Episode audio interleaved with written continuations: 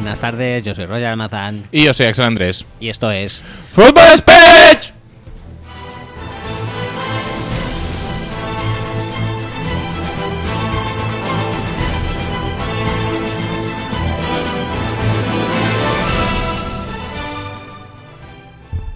Hola, buenas tardes. Bienvenidos al episodio número 12. Me ha gustado tu, tu manera de eh, saber cuál era el episodio que tocaba. Sí. Episodio número 12. Ujú, confirm- sí, sí, sí. Confirmado. Confirmadísimo. además, Confirmado. De la temporada número 11. Ujú, ah, Exacto. Mi mejor temporada. Sí, de- sí. mejor podcast. Del mejor deporte. Pero también mejor podcast overall. ¿Y Tam- También te digo, mejor deporte según cuándo. ¿Por qué? Sí. por qué?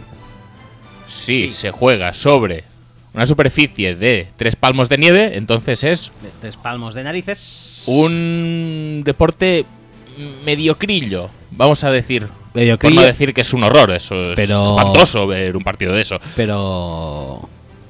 Pero no encuentras un, un partido de un deporte con más épica que eso. No puedes, no puedes buscarlo. ¿No? ¿Tú crees que no? Todo lo que hay de. eh, de dijéramos rústico, lo hay de épico. sí. Sí, sí, sí, sí, sin lugar a dudas.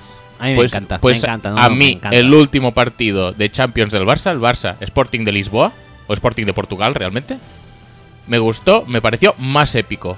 Con Mathieu marcando en propia en el minuto 91 o 92. ¿No te pareció eso épico? Sí. ¿Más épico que un partido de fútbol americano sobre nieve? No, es, me, me pareció épica la circunstancia de Mathieu, pero todo lo demás. Pues mm, discrepamos mucho, pero da igual, vamos a la intro. When it's time to party, we will party hard.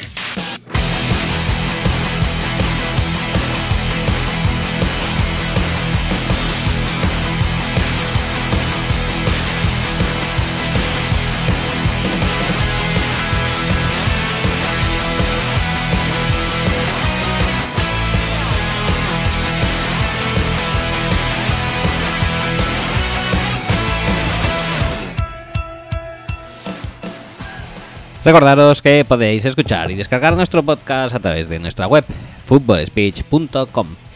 También estamos en iTunes, en iBox, en Podcast Republic, que todo el mundo dice que está muy bien, pero ya que tenemos una web, id a la, id- Sí, ¿no? id a la web. Venga, Claro.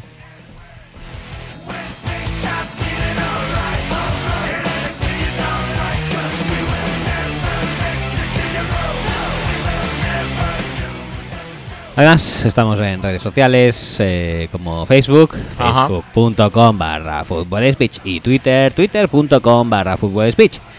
Y en el hashtag eh, almohadilla FS, ¿y lo sabes? ha, llegado un punto que mm, el hashtag se usa tan poco que ya lo que es la almohadilla ya nos, nos acordamos de que se llama almohadilla. Hay que pensar hay que pensarlo. el simbolito esto de, de- de- Eh, lo- de eh, dos rayas de las así en vertical y paralelas. y paralelas. Tampoco en vertical totalmente, un poco No. inclinadas. Sí. Dos rayas en horizontal, esas creo que sí que Sí. son dos líneas horizontales paralelas perfectas. Perfectas, esas son perfectas. Pues Bueno, no eh, sabemos cómo se- cómo se llama ese e- entrecruzándose. Intercruzándose. Mm, Dejando un cuadrado en el medio, que no es un cuadrado No es un exactamente cuadrado. porque tiene dos, No. eh, los laterales verticales Correcto. son, son ligeramente inclinados. Correcto. ¿Cómo un- se llama ese símbolo? ¿Es un trapecio? Un paralelepípedo. No sé, no nos metamos en camisas de once varas porque tenemos cosas más importantes que hablar. Y tenemos que acabar la intro, ¿no? Venga.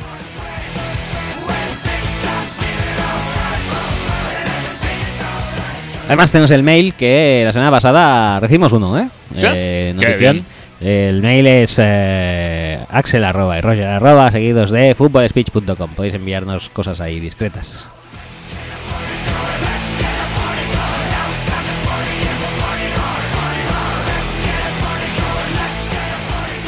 Por último, eh, el WhatsApp donde también nos podéis enviar cosas, que es el eh, más 34 632 722 412. Repito, más, eh, más 34 632 722 412 y podéis enviarnos también lo que queráis, básicamente. Sí, sí, sí. Tenemos WhatsApps. Este. Eh, no lo sé porque no tengo ni el móvil cargado. Ahora estoy, está cargándose y miraremos si hay algún Muy bien. WhatsApp. Genial. Genial.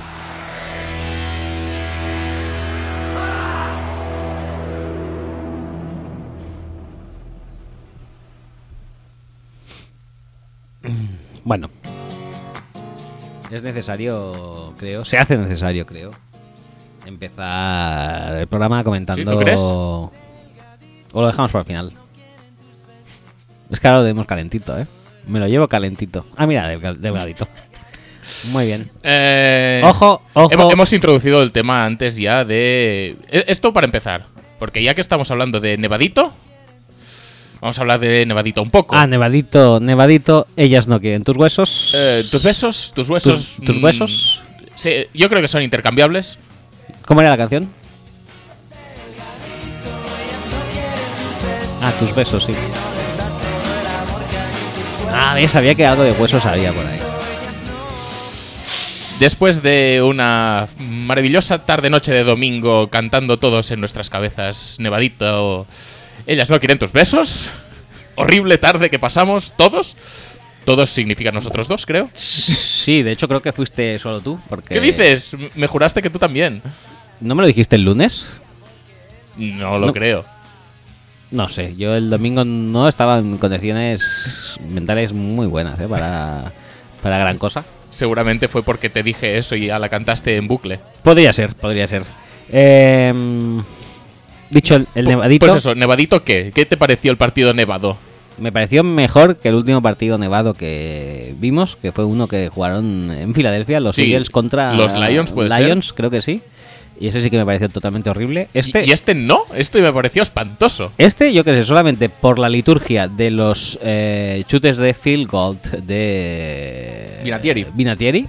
Genial. Me pareció ya excelente. Dije, madre mía, ¿cómo Pero, pero si jugaban a cámara lenta, como si estuvieran jugando en la playa. Que, a ver, que es que es lo que se puede hacer. Es que es lo que se puede hacer. No, no es una crítica a los jugadores en absoluto que hicieron lo que pudieron.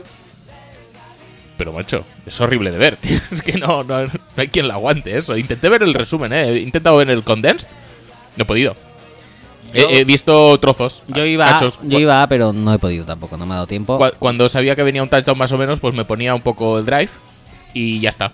Y lo agradecido que es que no te has dado cuenta, ya se acaba el partido. Que dije yo, dije, ¿ya se acaban todos? No sé. O será solo este, claro. Este le quedaba un minuto del cuarto cuarto. Y fue a la prórroga este, ¿eh? Ojo. Sí, y fue a la prórroga, pero estaba en un minuto del cuarto cuarto y los demás estaban que estaban empezando básicamente la segunda parte. ¿Cómo era aquello de las, los audios y las partes? Los audios y las partes, ¿no? ¿qué dices? Ahí, los audios. Los, eh, las partes y los cuartos y las mitades. Que media parte es el de, ¿Es el descanso? No, es el final del primer cuarto. Porque una parte. Una parte. Es, es realmente la primera parte es hasta el descanso, por lo tanto, media parte tiene que ser la mitad de una parte que es hasta el descanso, que son dos cuartos, la mitad de dos es uno, por lo tanto media parte tiene que ser un, cuarto. Perfecto. Eh, dicho esto, nos vamos en materia. si te hace mucha ilusión. Venga, pon la canción de materia. No, mm, ah, materia, materia de, la, de, fútbol americano, dices. Bueno, de fútbol americano, materia. Venga, pues canción de materia. Espérate, que ahora no lo tenía, tío. Bueno, bueno, tranquilo. Tampoco está, está. prisa. ¿No quieres esperar que se acabe de nevadito? ¿Cuánto le falta nevadito? No mucho. Pues luego casi que para limpiar, porque esta a mí se me queda mucho en la cabeza, para limpiar quizá necesitaría hasta el guincho, ¿eh? ¿Sí? ¿Tú crees? Sí, algo que, me, que sea tan horripilante que me haga olvidar todo lo anterior. Bueno, ya veremos cómo lo gestionamos esto. Muy bien. De momento, disfrutemos del final.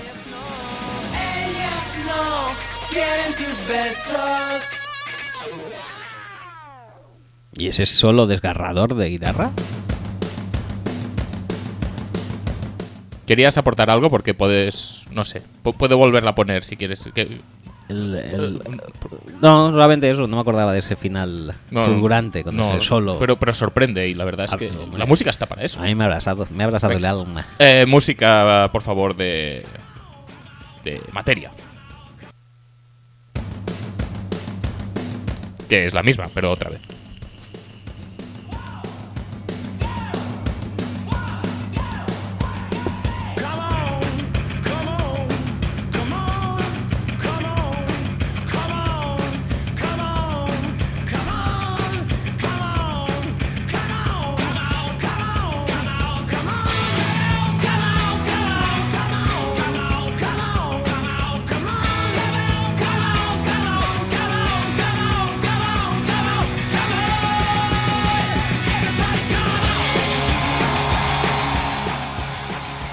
Entrando en materia que básicamente suele ser nuestra fuente de, materia prima principal, suele ser Twitter. Sí, exacto. Tú pones un tweet y la gente, pues, eh, monta un poco el programa. Sí. Eh, Entonces, empecemos por el entonces, principio, ¿no? Por el principio, el principio en cuanto a tweets. eh, el, eh, El primer tweet, el lo que primer vendría a ser tweet, la primera eh, respuesta al primer- tweet el- nuestro. El primer. por- el primero, Sí. eh, un criterio estrictamente cronológico, es el de Chus, Chuch, Chuchko. ¿Cómo, ¿Cómo pronunciaríamos esto? Chus, ¿Chusco? Chuchco. ¿Chuchco? X, Bueno, eh, XCO. Eh, Mm. JR Caballero en, eh, Chuchko en Twitter. Que nos comparte la noticia de Fórmula TV, ya hemos dicho, una de nuestras Sí, webs de, de referencia, referencia, sí. ¿eh? en la que se desvela el motivo por el cual Juan Camus no va a estar en el especial Navidad de OT. Por cierto, ¿quieres hablar de tu desafortunado tweet? De... Ah, sí, sí, sí, la verdad es que en el tweet convocándoos al, eh, al programa de hoy, he incluido a Juan Camus, por si queréis preguntarnos sobre él y sobre sus eh, muestrarios varios en Amazon u otras fuentes. Y lo he incluido con mention. Y claro, vosotros no habéis sido capaces, por vagancia o porque no habéis que no habéis ni siquiera caído en ello, recaído, eh, no habéis sido capaces de quitarle de la mención. Y con lo cual, eh, Juan Camus tiene bastantes menciones. eh, origen Fútbol Speech. Sí. Lo sentimos, Juan. Lo Sí, sentimos. sí. Sabemos que eres un hombre atribulado de negocios. Sentimos haberte dado un poco la vara. Hmm. My fault. Bueno, no pasa nada. Dicho esto, eh, siguiendo con la noticia de Fórmula TV. Sí, sí, sí. Por favor, primer tweet. Vayamos en materia, que Sí, ya hemos puesto la canción de Co- materia. correcto, Dos veces. Bueno, una y media realmente. y media. Porque Y me gusta cuando lo pones, luego la vuelves a poner y lo explicas, como si la gente no tuviera oído para percatarse. Está muy bien.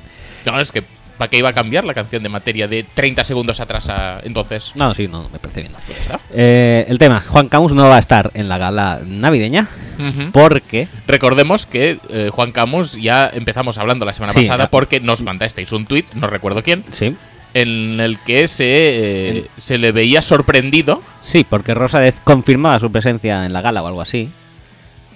No, No. Creo, creo que se. Ah, no, él contestaba No. a la propia noticia De Fórmula TV. Fórmula TV. Y en la que Creo que la Fórmula TV sí. sí, en la que anunciaban el especial navideño este y él decía, pues vaya, yo no me he enterado con la con el smiley ese dubitativo de las manos en la en el Barbilla. mentón barbilla. Sí. Eh, total, que Fórmula TV nos, in- nos informa de que Camus no va a estar en la gala. Sí, se porque- confirma. Porque, confirmado, porque no tiene canciones carismáticas eh, durante su paso por el programa. Claro que se tratan canciones carismáticas, dúos carismáticos que recuperan para esta ocasión. ¿Qué le pasó al pobre Juan? Pues que cantaba muchas veces en solitario porque siempre estaba nominado. Entonces, Eso pasa. Entonces, canciones así que yo recuerde de memoria. Tiene la de NSYNC, esa la tiene. Y tiene un dueto con Bustamante, desde el este al oeste, buenísima canción, no se hacía nada repetitiva, para nada. No, no, no. Y luego ya creo que sí que es... Un estribillo muy ingenioso. Ajá. Eh, ya, pues sí, nominación tras nominación, pues así es imposible hacer duetos, porque las nominaciones No, uno canta mal, solo. mal. Pero que nos hemos enterado. Buceando más a fondo en la noticia, vemos que Javián, que no iba a estar, sí que está Sí.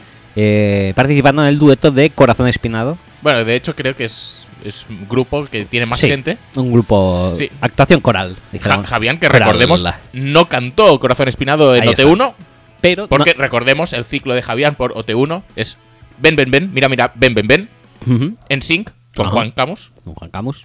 eh, Mariana, Mambo, Mariana Bambo. y La Última Noche. Correcto. Lo que se conoce como el Javianato. Entonces, ahora, la verdad es que nuestra campaña de presión anti-Javianato han hecho que le abran un hueco a Javián y su carisma. ¿Ha sido por eso? Claro, por supuesto. Ajá. Eh, y han dicho, vamos a darle a este chico todo lo que en el pasado le negamos. Y entonces tiene Entonces una le han canción. abierto un hueco ahí en Corazón Espinado. Saludos a mi amigo Richie.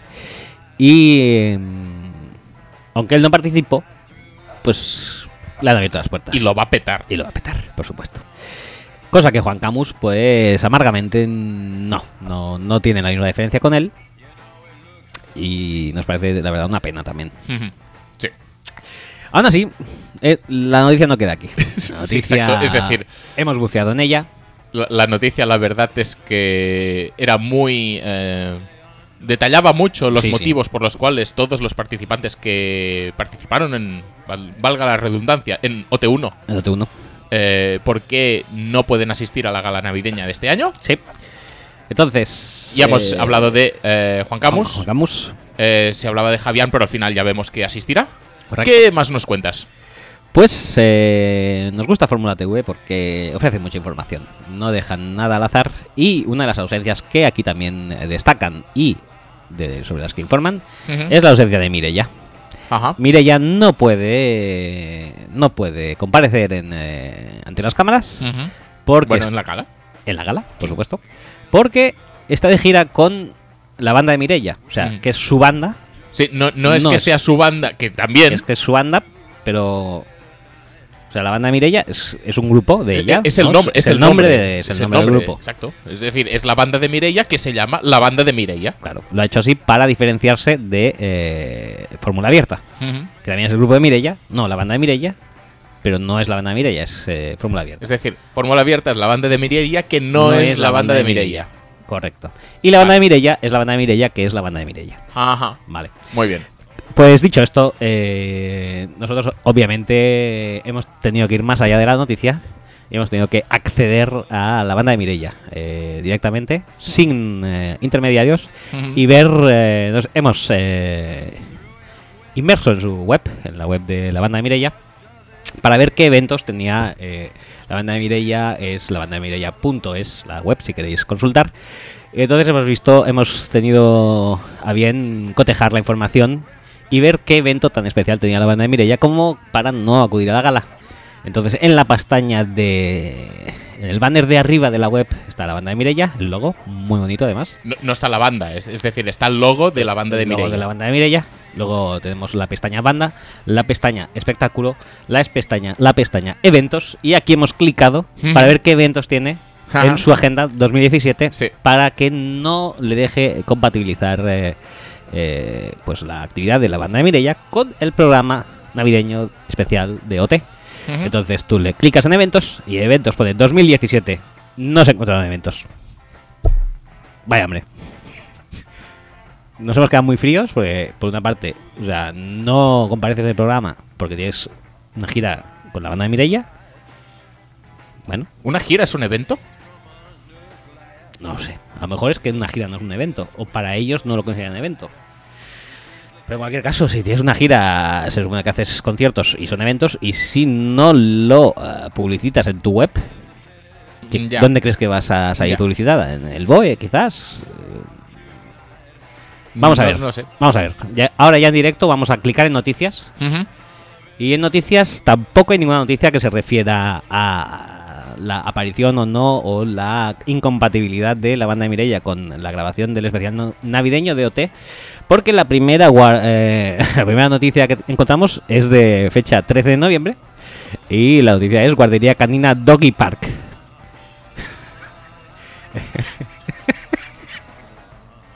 Y dice, hola a todos, ¿cómo estáis? Mientras os Ya, contamos... ya está, no hace falta No, leerlo no, no, no. todo. no, no, me no pa- hace me falta parece que puede ser bueno. Déjame, por favor.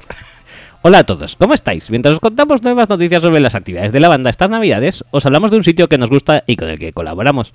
Como ya sabéis, a la banda nos encantan los animales y por eso hoy os recomendamos la guardería canina Doggy Park de Collado Villalba, donde podéis tener un lugar donde dejar a tu mascota en esos momentos en que no puedas cuidar de él. Nosotros ya contamos con ellos siempre que lo necesitamos. Doggy Park, juega, aprende y disfruta. Y aquí tenemos fotos de Mireia con sus perros en Doggy Park. Mm, Muy bien. Esa es la gran noticia que la banda de Mireia quiere compartir con todos nosotros. Me parece, obviamente, innegablemente, una noticia de interés social, sobre todo para aquellas personas que tengan eh, animales a su cargo. Sí. Pero tampoco acabo de ver aquí la incompatibilidad eh, con OTE. No, la verdad es que no. Bueno, no lo sé, no lo sé. Entonces, ante todo No esto, sé, cada uno se gestiona su agenda como puede. O ante sea, todo esto, ¿qué debemos hacer? ¿Debemos darle a la pestaña contacto para intentar No, ver no debemos- señas y que nos explique de primera mano? Vamos a ver, contacto. no debemos hacer eso. Porque ya llevamos un ratejo. mm, Bueno, pues podríamos mandarle un mail quizá a, a Fiesta de Peques, ¿no? Es que es su... o igual podríamos no hacerlo. O igual podríamos no hacerlo. O un tweet. ¿Tweet en directo? No, no, no, tío. Vamos a, vamos a dejar de desvariar un poco. Muy bien, eh, pues va. eh, dejemos ya a Mireia si acaso, con su atribulada vida con la banda de Mireia, que es la banda de Mireia que se llama la banda de Mireia, no la Pero- banda de Mireia que no se llama la banda de Mireia porque se llama Fórmula abierta. Eh, seguiremos, obviamente vamos a seguir esta noticia porque creo que hay mucho detrás. Ujú. Y Más o menos que en Camus London. yo creo que puede haber incluso más tela que en Camus London, ¿eh? Ojo. De hecho, mm, no me gustaría dejarlo sin ver alguna noticia anterior. ¡No! ¡No, tío, por favor!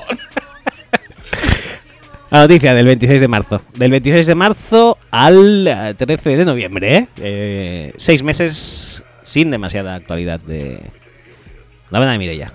Pues nada, bueno, un, un concurso. Bueno, que alguien ha ganado un concurso que co- consiste en ganar qué. Un CD de la banda dedicado por Mireia. Bueno, oye. Muy bien, ¿eh? Sí, sí, sí, sí. Bueno, Luego estas cosas las puedes llevar, ¿sabes? Al, al no lo sé, Rick parece falso. seguro. Pero no será falso. No, no, no, será verdadero. Pues, además, pues. O, o igual es un objeto de coleccionista que cada uno se quiere quedar, pues. pues porque mola. Hombre, si luego en la vida te dan mal dadas, accedes con eso a la tienda de No lo sé, Rick, parece falso. Que no sé cómo se llama. la- yo, yo solo me sé la frase realmente. Yo tampoco, la verdad. Pero vas allí y te dan una pasta, eso está claro. Porque falso no será. Será Sí. muy verdadero y muy valioso. Posiblemente, si queréis, os voy a narrar cómo iría el tema. Hola, vengo con este CD eh, firmado por Mireia, de la banda de Mireia, firmado por la propia Mireia. Ah, Pero bien. ¿de qué banda de Mireia? De la banda de Mireia que se llama la banda de Mireia. Ajá.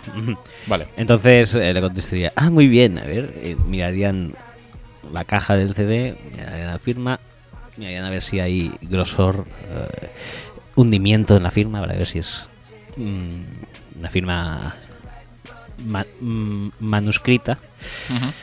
Y dirían, no sé, ¿cuánto quieres por esto, chico?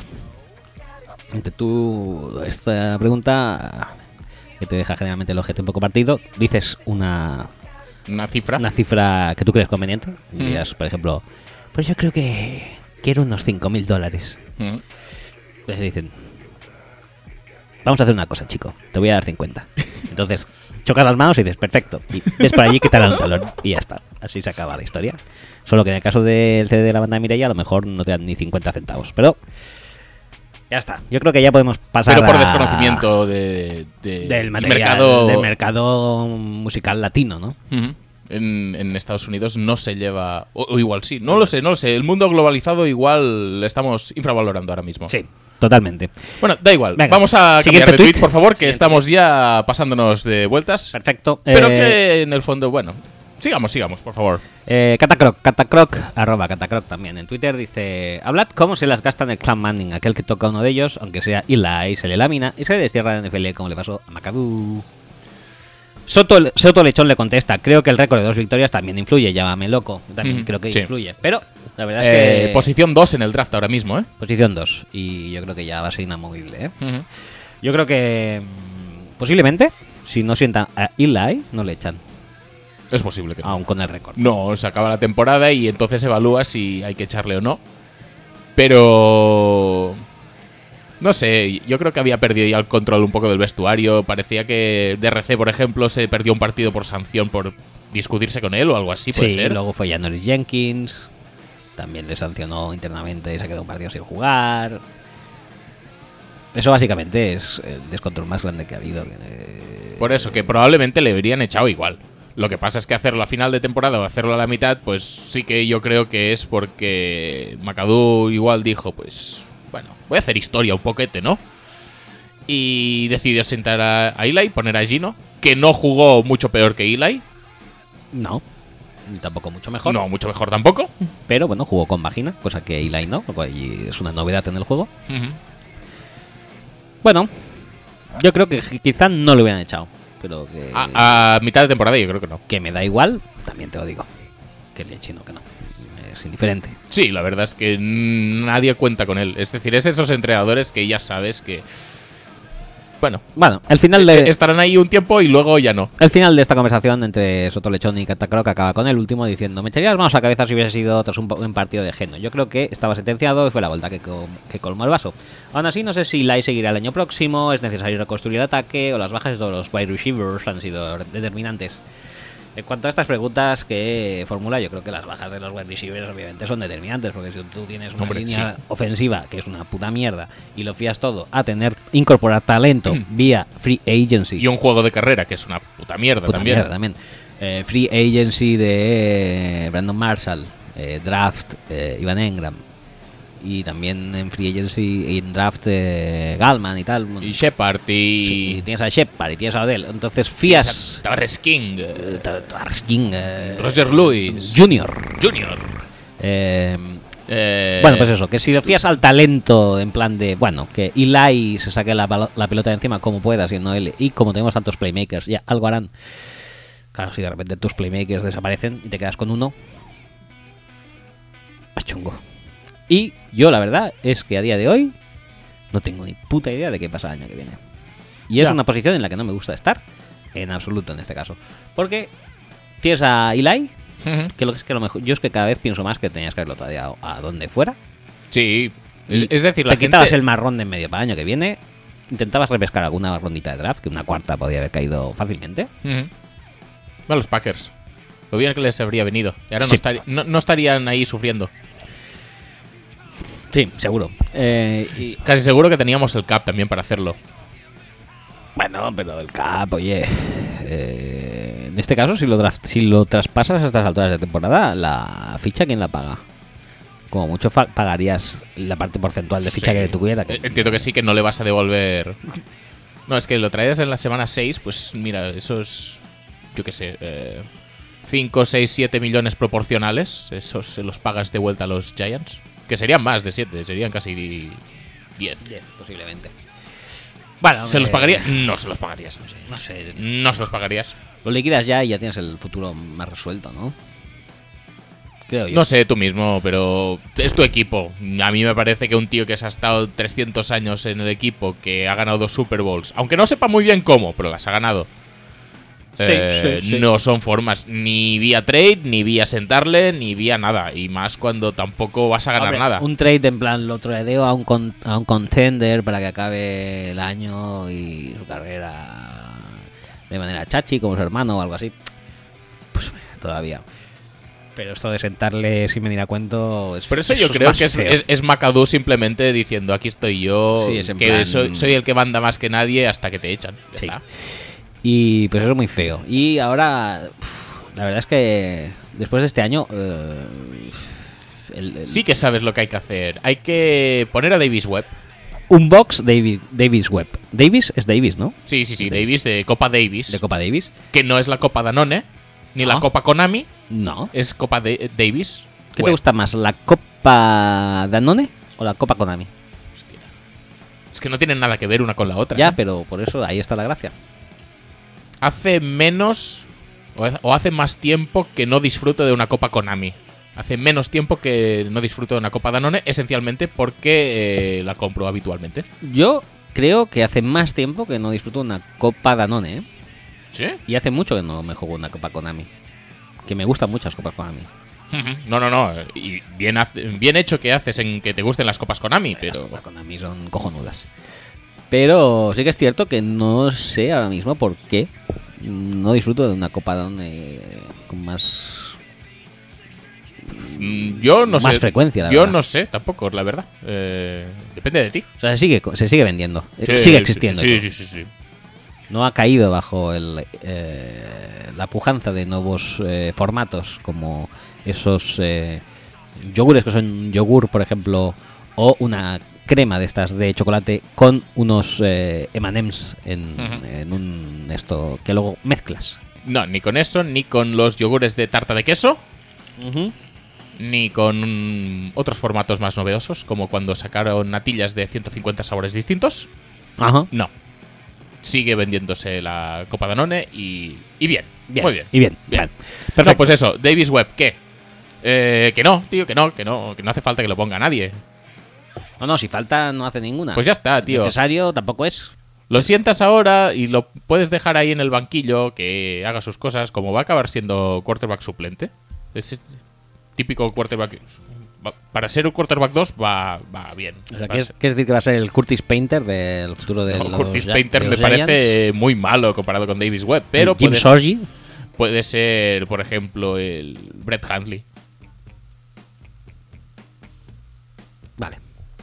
No sé, tío. No, en serio, no, no veo nada claro el futuro de los Giants. O sea, creo que no está Dependerá también un poco de Gettelman. O, No bueno, de Gettelman. Se decía que iban a pillar a Gettelman, no sé qué porcentaje está Es hecho eso, me- cuando ¿no? me has dicho eso, digo, ya lo tenemos. No, no, no, no, que va. He intentado adelantarme un poco, bueno, involuntariamente realmente. Has querido sacar el rumor a relucir. eh, Sí, sí, sí, sí.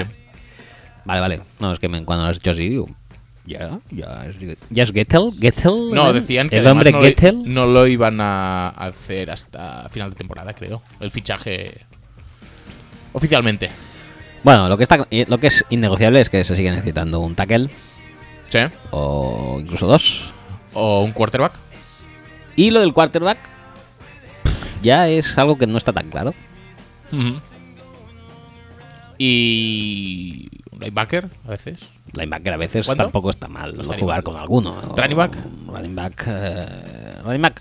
Yo creo que no Puede hace que falta, estéis ¿eh? hasta más ar- demasiado arriba para un running back. Claro, quizás estamos demasiado arriba para un quarterback, para un running back, pero a lo mejor también estamos lo suficientemente arriba para un running back, porque este año sale Saquon y Saquon no va a pasar del top 10. Y si No, te lo quieres asegurar, el- top 10 no, pero si igual del top 5 sí. quizá, eh, ojo, ¿eh? Yo Saquon lo que pasa es que Porque los Browns, los Browns no, tienen demasiadas cosas que pillar como para preocuparse de, de un running back. esos- los Browns draftearon al trenteo en su día. Sí, también tenían bastantes necesidades, ¿eh? Ya lo sé, pero no sé. Me parece que tienen que preocuparse de muchas otras cosas antes que de corredor. Están jugando ahora mismo con Spencer Drango y con Sean Coleman de tackles. Están jugando con Kaiser, que ya veremos si hay que reemplazarle o no. Están jugando con unos cornerbacks que dan risa floja. Eh, los receptores, ahora con Josh Gordon y que ha vuelto Cory Coleman, pues igual se apañan. Pero, pero ya, ahí está. Ahí se ha acabado un poco el tema. Creo que hay muchas cosas que reforzar antes que, que un running back. Con Crowell y con Duke Johnson, incluso con Matt Day, si me apuras, eh, van sobrados. Sí, sí, sí, pero bueno, yo no lo descarto. Yo creo que si estás, es lo que te dije el otro día, si estás en el top 5 tienes que ir a por las cuatro posiciones claves, tackle, quarterback, eh, eh, Rusher o, Rusher star- o corner. cornerback. eh, rusher y corner, obviamente los Giants no lo harán, te quedan las otras dos. Y si encuentras a alguien que merezca la pena, pues adelante. Bueno, no sé, mm, ya veremos. Hablaremos más del tema Giants, supongo, a medida que. Sí, sí, sí, va- van saliendo se siempre preguntas de las noticias, porque. Porque es eso, no sé, la, la- Yo creo que queda una sensación de estar muy en el limbo cuando a lo mejor es un equipo que, que es eso, que con un par de tackles y. Sí, y poca cosa recuperando los lesionados y con otra mentalidad, con un entrenador mm, no inútil, Correcto. eh, pues puede volver a estar en las 10-11 victorias sin problemas. Pero lo que importará es lo que piense, o sea, el próximo general manager que se firme, básicamente. Sí, sí, sí. Siguiente tweet, Sergi Vía, Sergi Vía con B alta en eh, Twitter, Sergi Vía también en su vida real, parece ser. Eh, dice, es probable que Goff, Kinum y Foles sean quarterback titulares en playoffs en la NFC. ¿Era Jeff Bigotito Rico Fisher un, eh, en, en los Los Ángeles Rams un misionario? Por supuesto. Es brutal, ¿eh? Sí, sí, sí. Tenía la mayor cantidad de talento acumulada en el puesto de quarterback. Pues quizá en la historia de la NFL. ¿Dónde se ha visto tres quarterbacks de alto nivel? Que luego se van a distintos equipos, o bueno, o permanecen en el mismo, eh, pero con otro entrenador. Y lo petan los tres. Bueno, Falls aún no, pero déjale tiempo. Déjale tiempo. Eh, tema Falls, no sé si vas a ir más, pero ya que estamos, lo podemos hablar, ¿no? Sí, sí, sí, hablemos lo que quieras. Como que O, alguien- o- o como si quieres hablar de Kinum. Ya lo sé, no quieres No, hablar de hablar de Kinum. Quiero hablar de, de Kinum, ya querré hablar en la post. no, en la temporada baja, off-season. En la Mm. off-season, a ver qué hacemos, porque tenemos en Vikings eh, dos quarterbacks y un Bidford eh, Mm, porque- que finalizan contrato. Cuando alguien, cuando hemos dicho que en- con Goff, Kinum y Falls había un talentazo brutal, eh, tres quarterbacks de altísimo nivel, todos a las órdenes de Jeff Fisher, Ujú. alguien podría haber pensado, bueno, los Vikings tienen tres quarterbacks. No, tienen dos quarterbacks Y un Bizford. y un Sam Bradford, efectivamente. Eh, correcto. Entonces ahí también en off-season también tendremos que hablar de este tema, a ver quién cortan y quién se queda. Y espero que no sea Case Keenum. Sam Bradford, que por cierto también estuvo en los Rams. Correcto. Número uno, overall. eh, Genial. Oye, y en su día era un número uno que Bien. nadie, Sí, sí, sí, nadie se quejó. Eh, pues eso, eh, dice también Sergi Vía que a pesar de estar motivado e ilusionado, Who That Warriors no podrá luchar para que Axel disfrute de sus aguarmas. Le han echado de la fantasy. Cago en todo. Chocri le contesta que él también está fuera en sus tres ligas fantasy. ¿Pero Chocri está en tu división o está en la mía? Eh, no lo sé, creo que está en la tuya. Joder, tío. Porque dice, el cabreo que tengo es para comerme el shawarma y bajarlo con una botella de vodka. O sea, está- eh, quiere hacer un combo hit. Correcto. Bien. Por cierto, yo eh, he sido expulsado vilmente de mi fantasy de nonsense por eh, el maldito pantojo. Mm, Mi cabreo de hoy también era considerable, pero al mismo tiempo dejo de sufrir porque he estado trabajando mucho en mi equipo este año y no he acabado de... Aunque tengo un equipo plagado de superestrellas, Ujú. no han acabado de funcionar. Sí. Y mira, tenía ganas de dejar de sufrir y centrarme el año que viene. y- ah, por ¿Tienes a Gronk? No, Yo en la liga que me han petado sí que tengo a Gronk. Tengo a Zuckerts, que ha sido uno de mis principales también culpables, Sí. porque ha sido un, eh, un inactive de última hora que me ha jodido bastante. Ajá. Tengo a Cámara, que también me ha jodido bastante Sí. porque se lesionó en el primer cuarto. Las cosas que pasa cuando juegas contra Pantojo. que Exacto, tiene- exacto. Es, es decir, no le su- busques otra explicación, ya su- está. Tiene su flor en el culo muy, bastante más grande que la de Zidane. Si llueve, se baja los pantalones y no se moja. Y es así, ya está, no hay que darle más vueltas tampoco. Eh, siguiente tweet, JL del Pozo. ¿Tú crees que si Pantojo entrenara al Madrid entre, gana Liga Champions? Por supuesto. Creo que si tú lo entrenaras ganarías Champions. Sí. Pero si lo entrenara Pero- Pantojo, sin lugar a dudas que las ganaría todas. Siempre. Bueno, no sé, el otro día hablábamos de que, pues eso, Zidane gana Champions y ya, ya sabe que va a ganar la si lo Champions. sabe, ¿para para qué se va a preocupar? Es que es lo más normal. Y ¿Vamos, ahora, a, vamos a hablar del sorteo de Champions a todo esto? si quieres, ¿por qué no? No, no, no, pregunto, yo qué sé. Porque ahora, como venía el caso, No, no, pues dale, ¿eh? está, no, que estábamos hablando pues de Pantojo, pues vamos a hablar del sorteo de Champions. De hecho, ¿de qué estábamos hablando antes? Ya no me acuerdo. Da igual, eh, venía al caso totalmente. Eh, qué bien el sorteo de Champions, ¿eh? Muy bien. Muy, bien, rico, muy bien, muy genial, rico. genial, me ha encantado. La verdad es que todo estaba tan florentinadamente. eh, un guion tan florentinadamente perfecto ¿Sí, tú crees? que me viene muy abajo cuando les tocó el PSG y no el Besiktas, que era la bola que ya todo el mundo se intuía que iba a salir. O sea, el que la mano inocente del sorteo eh, queda atrapada en la nieve o algo así. Era ¿no? Xavi Alonso, ¿no? No, no, Xavi Alonso fue el suplente que buscaron. Ajá. En plan de, de eso, de que el, que el titular que iba a hacer el sorteo, la mano inocente, se quedó atrapado en la nieve por una tempestad o algo así, no pudo ir y buscaron a alguien. Oye, Xavi, ¿qué haces un esto? O Xavi, eh, ¿haces un, una mano inocente? Hombre, por supuesto. O sea, era en plan esto, en plan Florentino ahí Ah. lo posiciona. Ay, tenemos a Xavi Alonso por aquí. ¿Sabes a quién le tocó el Besiktas? El Besiktas le tocó a no me acuerdo. Al Bayern de Múnich. Bayern de Múnich. Ah, amigo. O sea, ¿quieres decir que Karl-Heinz Rummenigge le soltó más pasta que Florentino a Son sus dos últimos equipos. Sí, sí, sí, es cierto, no había caído. No había caído. Pues sí, sí, eh, un poco más y, y sale Fran de Brin de Mano Inocente en el, en el sorteo. Y yo la verdad es que, hostia, me pegó una destrempera muy grande porque quería, yo quería gozar con otra gesta de Florentino en un sorteo de Champions y me supo hasta mal que le toca al PSG. Pero mira, oye, De- a, a todo esto van a ganar, ¿eh? yo enfádate conmigo si quieres, pero espero que ganen. Tú es que es horrible y ya está. Sí, yo espero que ganen, sinceramente. ¿Por qué? Porque hay que parar el... ah, ¿Cómo se llama? Hay que parar al, a estos ricos. Hay que pararles los pies. Ajá. Y ya está. Vale, y no. de todas maneras, eh, prefiero cruzarme en la siguiente eliminatoria con el Madrid que con el PSG. ¿Por qué? Pero sí. Porque sí, porque... Pues sí está Emery, tío. ya, pero ya, ya les ganamos el año pasado. si no sabemos muy bien cómo. De manera super guay. Pero ¿para qué volverles a este año? Y que... No, no, paso, paso. Prefiero jugar contra el Madrid tranquilamente. Tranquilamente, sí, sí, sí, tiene Tranqui pinta. Y dejar al PSG. Vale, no, no, no, está, no, porque- no pasa nada. Cada uno no es, que me tiene- dé, me- no es que me dé mucho miedo Neymar, que un poquito sí.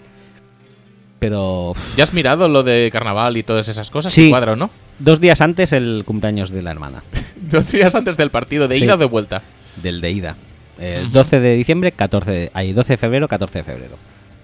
Vale. Va a estar la cosa apretaica, ¿eh? Yo me veo pillando el avión el 13 y llegando el 14 por la mañana resacoso y jugando eh, tranquilamente. tranquilo, La, la ida es en. Madrid, ¿no? La ida es en Madrid, Mm. correcto. Pues Brasil está más cerca de Madrid que de París. De siempre. O sea, además 5 o 6 horas antes en avión se llega. Casi seguro, sí, Casi, sí. casi, casi. 5 o 6 horas, 10. Eh, bueno, va. eh, re- retomamos el. ¿Cómo, cómo vamos de desvarío hoy? Bien, ¿no? Sí, muy bien. Genial. Llevamos 40 minutos y hemos respondido, creo que dos tweets, efectivamente. Y uno era el de, el de, el de Fórmula TV. Sí, correcto. Eh, pues entremos en el tercero, de JL Venga. del Pozo. Dice, el jueves se juega un Broncos Colts, es decir, la Peyton Bowl. Uh, madre mía. Dice José. Creo que vamos a retomar las encuestas solo para eh, poner este partido. Muy bien, me parece bien si lo haces tú. No, no lo voy a hacer yo, lo vas a Eh, hacer tú, pero la ocasión lo merece, ¿no? Yo no tengo ya tiempo para esas cosas. Pues es el jueves, tío, no es ni el fin de. Ah, bueno, pues el jueves a lo mejor que encuentro un hueco para un tweet de esta calaña. Eh, a ver, que, que Momento, retomo. momento. No, no, sigue, sigue. A ver, seguía José diciendo, ¿cuál de los dos da más pena? Por otro lado, con la lesión de Wentz. Ah, mira, no hemos, ¿ves? No hemos hablado de Falls que íbamos a hablar y ya se nos ha ido Sí, sí, sí, pero es igual porque es la Peyton Bowl. Espera un momento. Em, te hago la pregunta, tú empiezas a responder y yo voy a hacer algunas cosas de mientras, ¿eh? Ajá. Ajá. Dice, el jueves se juega el Broncos Colts, es decir, la Peyton Bowl. ¿Cuál de los dos da más pena? Por otro lado, con la lesión de Wentz... Ah, mira, mira. Con la lesión de Wentz, ¿debería Rusman fichar a Peyton? Volvería a ser MVP, obviamente, y fijo que ganan el anillo. Si os quiere y si os aprecia. Empieza a divagar o pon música. Bueno, si a esto se le puede llamar música, claro. Sí, sí, música de Peyton Bowl.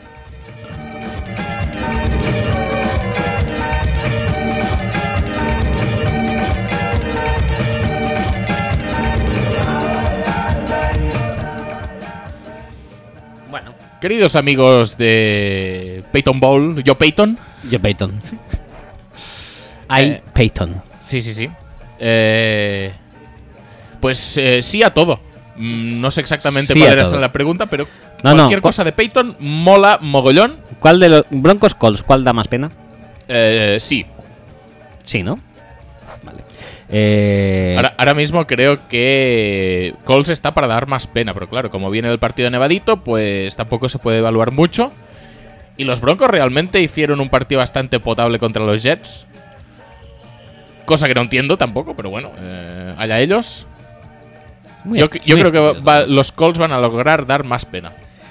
A Mm. no ser que vuelva Paxton Lynch por alguna razón que desconozco. Pero Vuelvan a sentar a Simian, vuelva Paxton Lynch. Pero que yo no creo sé que si se por- recupera la lesión o no, pero por ahí le va. Por plantilla y todo eso, sobre todo por defensa, Sí. creo que los Colts dan menos penas que los Broncos. Hombre, comparativamente, Los si resultados de Broncos- talento-rendimiento, esa, esa relación, pues sí, probablemente sí, porque los, los Colts realmente están muy mal a nivel de talento, a nivel de, de- Hay muchas posiciones muy flojas, pero bueno, eh, veremos, veremos. Esto hay que verlo en el campo. Hay que disfrutar de este bello espectáculo en jueves, otro gran espectáculo Grande, que nos brindan grande, en prime time. Grande. Y bueno, Y con, y con la Madden Camp, creo, ¿eh? También. ah, sí, Creo que sí. no sé. Porque yo, la verdad, el partido del jueves. No lo ¿Cu- vi en, no lo vi en directo. ¿Cuántos partidos del jueves has visto en toda la temporada? En directo, ninguno. ¿Vale? Eh, luego en resúmenes, pues alguno que otro. Ajá. Bueno, diría que casi todos, pero este no lo he visto, obviamente, porque. No ha pasado aún. No, este, digo, este pasado no lo he visto. No sé si había Madden, Madden Cam o no. No me apetecía ver perder a los Saints eh, contra los Falcons, Mm, obviamente. No, Y digo, no pues te lo reprocho ni nada. Es algo muy. No, no sé. Lógico y natural. No sé realmente cómo va el esto. No sé cómo va el tema Madden Cam. Si Es todos los jueves, ¿no? Supongo. No, creo que no. ¿No? Creo que solo a veces cuando les gusta. Cuando piensan que puede molar. O cuando es en un DOM, que creo que sí es en el campo de Indianapolis. O es Sí. el otro. Mm, en Indianapolis, ¿no? Porque Broncos jugó esta semana en casa, Colts jugó fuera. Supongo que será en Indianapolis. Bueno, da igual, que lo ponen un poco cuando lo espeta y, y nosotros tan contentos de disfrutarlo de vez en cuando. Eh, sí, el tema es. Ah, la de la lesión de Wentz. La lesión de Wentz. Sí. Y, hablemos de Falls. La lesión de Wentz. Eh, ¿Habría que fichar a Peyton? Eh, yo creo que no. No. Porque esto solo lo único que hace es alargar eh, su inducción en el Hall of Fame. Correcto. Que es, eh, yo creo que lo que toca. Bueno, pero un trade eh, de Eli en Eagles. Y los Eagles ganando Casi, la Super Bowl. Casi seguro que sí que los Giants an- les dan un quarterback a los Eagles. Con el Casi anterior sí. eh, quarterback de los Giants sería también muy bueno, ¿eh? Y si no, siempre está Kaepernick también. Eh, ¿Quién? El chaval este, el Zack, Zack de la Rosa. Oh, Zack de la Rocha. Vale. Eh, no, no, el tema. No, no sé de qué me estás hablando. No, no, yo tampoco. El tema. El Ah. tema Falls. Quiero hablar del tema Falls. Habla del tema Falls. De Napoleón. Es decir, el tercero en Dynamite. discordia en, en el triunvirato, Triunvirato fisheriano. eh, de quarterbacks excelsos. A ver, recordemos que Falls ha tenido una de las recientes temporadas de un quarterback más posiblemente impresionantes de la historia. Sí. Con, Con un entrenador, un entrenador horrible. Horrible y horroroso. Sí, sí, sí. Y que no le. que realmente no le iba a su estilo para nada. No, eso sí que es verdad que no. Y se cascó 27 touchdowns y un par de intercepciones o tres a lo sumo, creo que fueron. Sí, algo así. La- Claro, lo, pe- petó a- mogollón. Sí, sí, sí, búscamelo, míramelo. Míramelo. Y en los Eagles también. Luego. Y en los a Eagles también, Fisher- sí, sí. A Fisher, a Jeff Fisher a curtirse un poco más. Y ya luego volver a los Eagles a repetir eh, éxitos de antaño. Mira, año 2013. 203 eh, completos de 317 intentos, o sea, un 64%. Bien. ¿Sí? 2.800 yardas, correcto. 27 touchdowns, 2 intercepciones. Acojonante. No, no, no. Increíble. Eso no es moco de pavo, ¿eh? Pues no. It's not mock of pave. Entonces, eh, quiero decir, es un equipo sólido, obviamente, sin Wentz No, pierden bastante. pierde bastante, pero es un equipo que un quarterback con recursos y veteranía podría hacer funcionar Y además. no excelentemente, pero de manera notable Sí, incluso. además no creo que el... el Miremos lo que está haciendo McCown este año en Jets, por No, y, ejemplo. y además es que la composición del equipo de los Eagles ahora mismo es bastante propicia para que entre un quarterback normalito y pueda hacerlo bien. Sí, recordemos que tienen a Legarret, a Yaji y un trío de Corey Clement Corey. Clement, eh, Pueden correr 40, Small. 50 veces por partido y, bueno, 50 igual son muchas, pero pueden correr muchas veces por partido y ganarlo. Sí. Pueden defender muy bien. Y sus Y receptores sus receptores tienen a Sackers, que es un es un mismatch brutal. mismatch bastante y creo bueno. que este año, pues, eh, Peterson está haciendo un poco lo que Andy Reid debería hacer siempre con Kelsey, pero que no hace siempre. Y luego tienen a. A Jeffery le puedes que- colgar que le puedes balones colgar y esto no requiere tampoco de un talento brutal. Y a todo esto, desde un punto de vista mm, totalmente individual, a Falls le puede caer con, con más o menos bien que lo haga, si no la caga mucho, un contradito bien majo el año que viene, posiblemente, Puede ser. en algún equipo desesperado. A la Mike Lennon, Ujú. ¿por qué no? ¿Por qué no?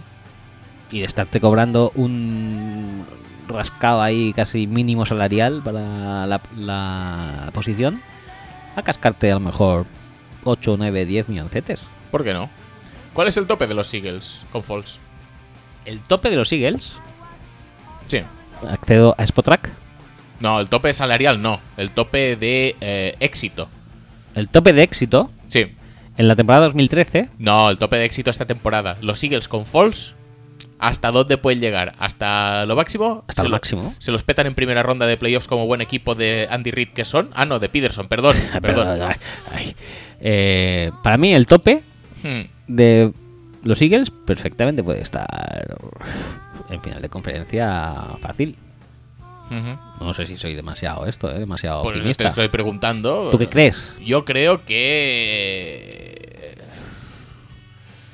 Si Short se enchufa mucho, pueden complicarle la vida a, a todo el mundo. Pero eh, tiene que enchufarse mucho porque muy probablemente les va a caer un ataque jodido. Sean Rams, sean Saints, sean eh, incluso Falcons, que ahora le están petando un poquete más. Eh, casi te diría que lo menos malo es que le caigan los Vikings. Sí. Si consiguen pasar el... Yo entiendo que el bye lo tienen prácticamente hecho, porque entre las piñas que se van a dar en la NFC Sur... Espérate, ya eh, empezamos a territorio standings. Sí, Veamos, están con 11-2, porque han ganado esta, Sí. esta jornada. El eh, equipo que le puede discutir el, el sit 1 es- son los Vikings, que están con 10-3. sí. Y luego ya no hay nadie más que ver los. Bueno, el- quedan tres partidos. Matemáticamente todo es posible y pueden perder los tres partidos porque, bueno, no sé contra quién juegan, pero. Pero es un equipo con Foles y no con Wentz. Cierto, pero vamos a. a- a- Pero vamos, que te diría que con las piñas que se van a dar en la NFC Sur, no creo que todo el mundo gane tres partidos o que un equipo gane tres partidos, sino que alguno cascará a todo el mundo. Seguramente Y sí. luego los Rams tienen el tiebreaker perdido porque perdieron esta jornada. Correcto. Y ya están a dos victorias, ¿no? A dos, sí. Muy, muy complicado que les pillen también. Por lo tanto, yo creo que el bye lo tienen bastante aseguradete. Filadelfia tiene que viajar ahora a Nueva York. Victoria casi segura. ¿Nueva York qué? Giants. Vale. Eh, luego reciben a Raiders. También una victoria. Debería ser pos- facilita. Un día tendríamos que hablar de Derek Carr, de. del ataque en general de los Raiders y de cómo es posible echar de menos a Bill Musgrave. Pero bueno, sigamos. Eh, y acaban recibiendo a los Dallas Cowboys.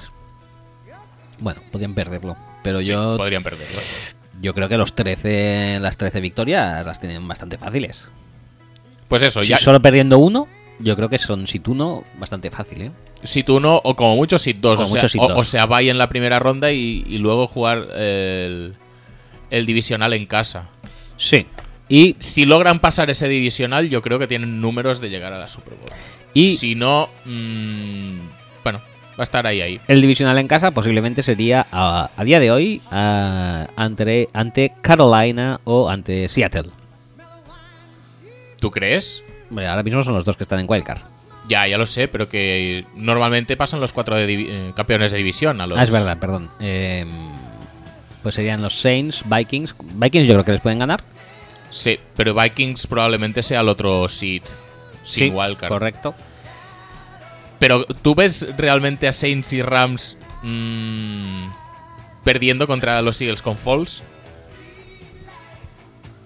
Lo veo igualado. Quizás que. Yo, yo es que pienso que tiene que ser un partido súper sobresaliente de Schwartz y ha tenido alguno chunguete ya. Yo quizás que tengo demasiada confianza en Falls, ¿eh? No me parece un tío malo. Yo todavía tengo en la retina aquella temporada. Alucinante. No, no, puede ser. Y tengo bastante confianza también, como hemos dicho, en la confección de plantilla, que es una confección de Sí, plantilla no, no, de no, ataque. la- la plantilla es muy buena y, Quarterback friendly, ¿eh? y el, ataque puede funcionar con Wentz o...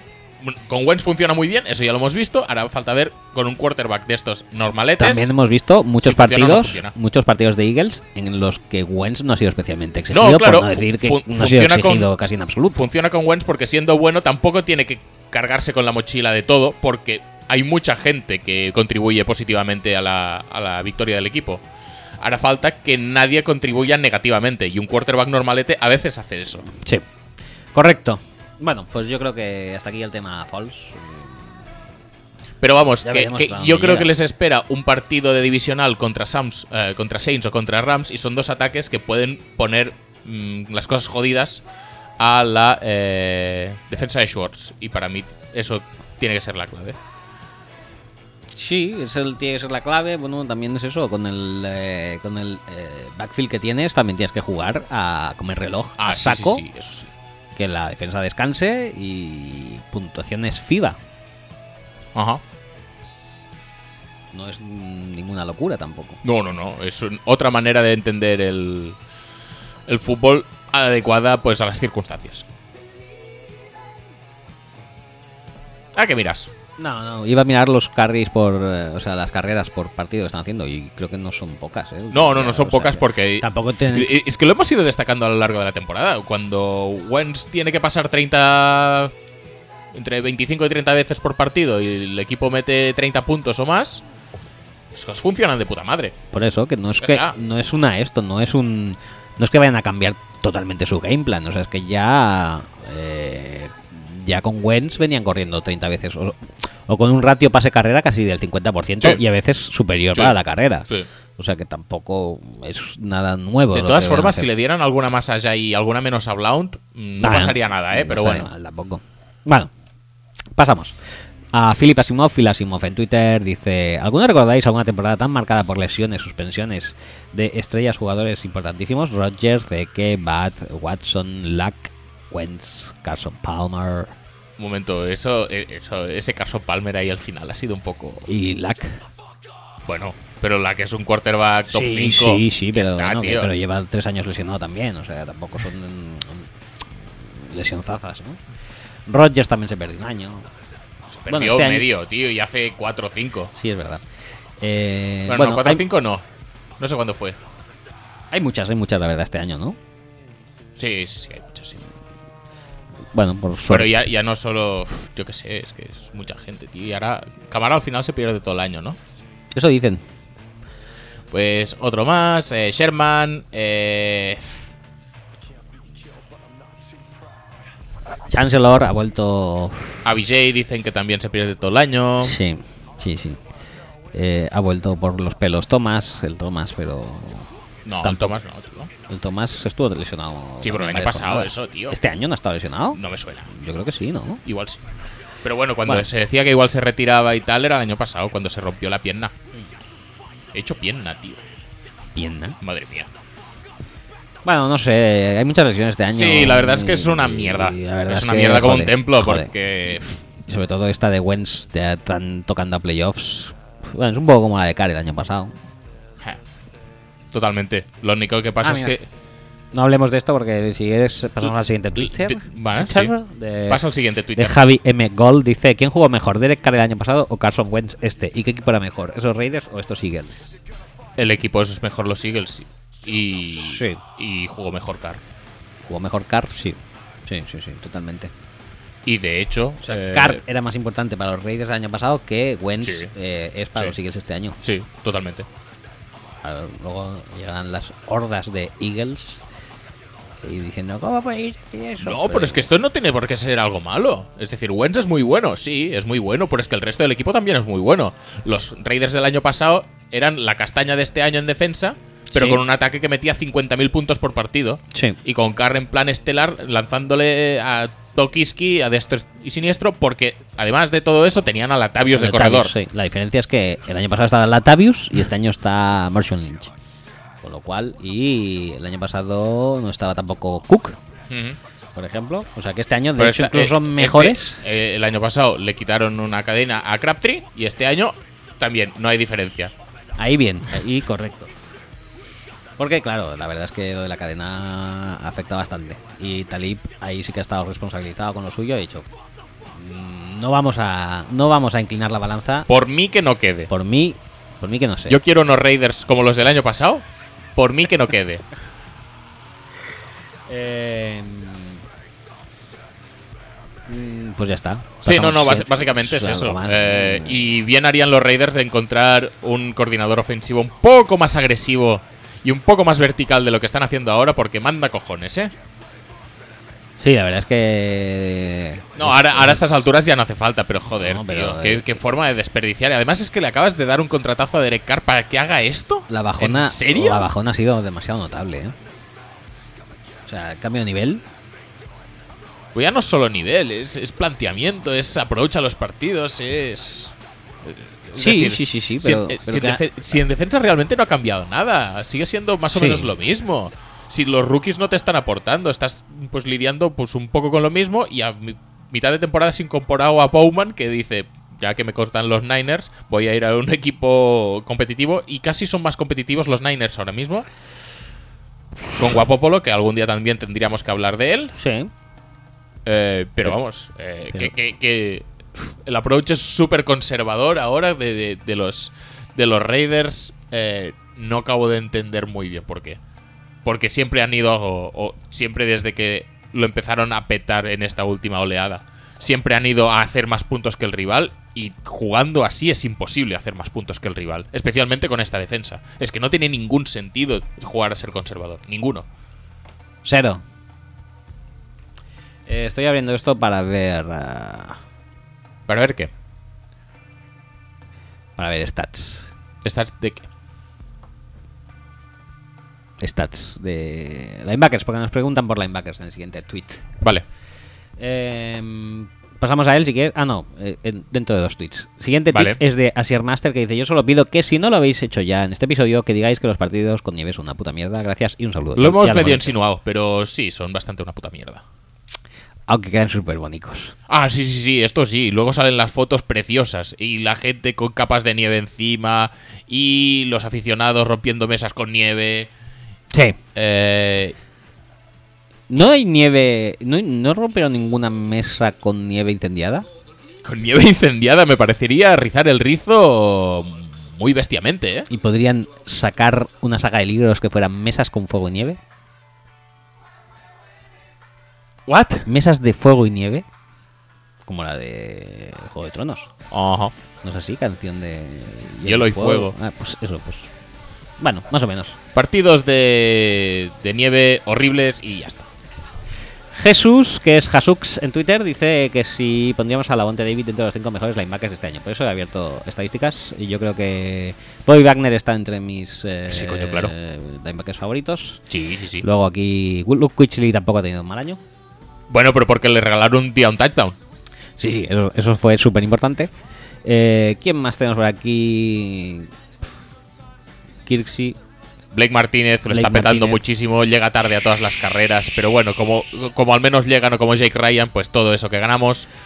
Mm, ah, y el, cubre como Urlacher, ¿eh? Madre mía. el- el dueto de Mark Barron y, Al- y Alec Ogletree en los Rams tampoco me está desagradando. No sé. Yo en el top 5 justillo. ¿eh? Yo creo que sí, que es bastante mejor que Ogletree que Barron, ¿eh? Pero, pero bastante, quiere decir bastante. Pero este año. Este año Sí, también. yo creo que sí. Yo creo que media temporada. Yo el que creo que está más bajo es Kwon, pero, pero, Pero- a David le veo bastante bien. Pero la ves bien ahora, ¿eh? A principio de temporada eh, no estaba. Empezó tarde, creo, ¿no? Algo le pasó, ¿no? A ver. Creo que sí. ¿Dónde estás? ¿Dónde estás? ¿Dónde estaba? Y luego AJ Klein, que lo está haciendo muy bien. Sí, cuando juega, fenomenal. Pues ya está. Y Dion Jones, Dion Jones. que hace intercepciones ahora. Sí, Qué bien, ¿eh? porque puede. No por otra cosa. Porque puede, básicamente. No, pero es que estamos diciendo nombres y ninguno se acerca al nivel de David. Que no, que no. David es eh, linebacker top 5 este año. Ya está. Me puedes eh, comprar, o bueno, puedes intentar... eh, Se perdió las jornadas 4 y 5, ¿eh? Solo. Vale. No, pues eh, puedo intentar entender que digas, pues, gente de esta que se nota cuando no está, rollo Sean Lee, rollo Shazier, que también se notó un montón en este partido, en el Sunday Night este que no estaba. Eh, que tienen mucha importancia, pero ¿te vale esto como para meterlos en el top 5 de linebackers? Te cambia mucho una defensa, eso está claro, pero no es un rendimiento continuado y seguido. No es tanto un rendimiento así continuo que cuando no están se nota mogollón. Claro. Igual, que- igual también un poco que Telvin Smith, que también se ha perdido las últimas jornadas y bueno, no es lo mismo. No, pero por ejemplo, a ver. Eh... Preston Brown, por ejemplo. Preston Brown, igual que Zach Brown, son gente que acumula muchos placajes, pero no. Pero no han faltado a ningún eh, partido este año. Vete a saber cómo estarían sin Preston Brown o sin Zach Brown, los Washington Redskins. Wesley Woodyard está teniendo una temporada bastante Son, infravalorada. son- son maletes, tío, son maletes. Como jugador, Sí, bueno, no eh, sé, prefiero, prefiero a la Monte David, obviamente. pues ya está, tío. Que Pero es que, este año ha estado top 5, pues no sé, la verdad. no sé, a mí que alguien acumule muchos placajes que pueden ser en la línea de scrimmage, o pueden ser pasadas 10 yardas, o pueden ser pasadas 5, tampoco me indica que un linebacker ha estado bien o ha estado mal. Y obviamente alguien tiene que limpiar. todo Siempre en todos los equipos, en todas las defensas, habrá alguien que consiga muchos placajes, porque todos los equipos van a conseguir pues, sus 60, 70 placajes por partido. Pero, bueno, pero aún así, eh, el caso es que yo este año no sé si es top 5, posiblemente Sí, lo sea. sí. Pero bueno, en mi corazón ¿Tú, Posiblemente esté dentro de mis cinco linebackers preferidos. ¿eh? tú, tu top 5 este año sería AJ Klein. AJ Klein, Wagner. correcto. Bobby Wagner, mm, muy correcto. ¿Qué más? BJ Goodson. BJ Goodson, espectacular. Los partidos que ha conseguido estar en el campo. Eh, muy bien Ruben Foster también cuando ha estado en el campo.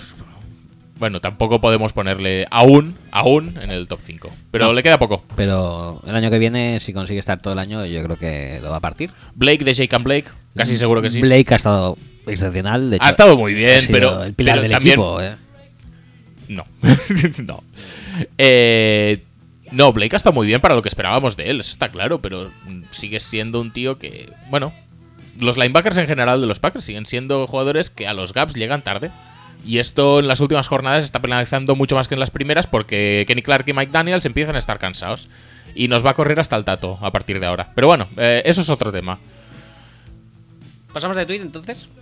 Sí, si quieres, sí. A no ser que quieras ser que meter quieras. más linebackers ahí, como No, si, no. si quieres decir, pues yo qué no, sé. pero es que te veía un poco con ganas de hablar de Packers, si quieres. Que ya que habéis ganado brillantemente. a- Oh, sí, sí, sí, por supuesto. Llevamos dos, dos partidos que son Que yo ya tan, dije. tan yo buenísimos ya de... dije, esperad que ganaréis este partido. Lo dije al principio, lo dije durante. Lo dijiste con 21 a 7 en el marcador a favor de los otros, Sí. Y al final tuve razón, como siempre. por supuesto. Por los pelos esta vez. Pensaba que la iba a cagar. Pero bueno, al final siempre tenéis a alguien que es peor enfrente. En este caso, los Browns aseguraban. Sí, sí, la había, victoria. Había... Amigo Hugh. Amigo Hugh tampoco tiene mucha culpa de lo que pasó en el partido. ¿Que le puedes achacar que no se buscara más a Josh Gordon en la segunda parte? Pues igual sí. ¿Le puedes achacar muchas cosas más a Hugh Jackson? No me acuerdo, la verdad.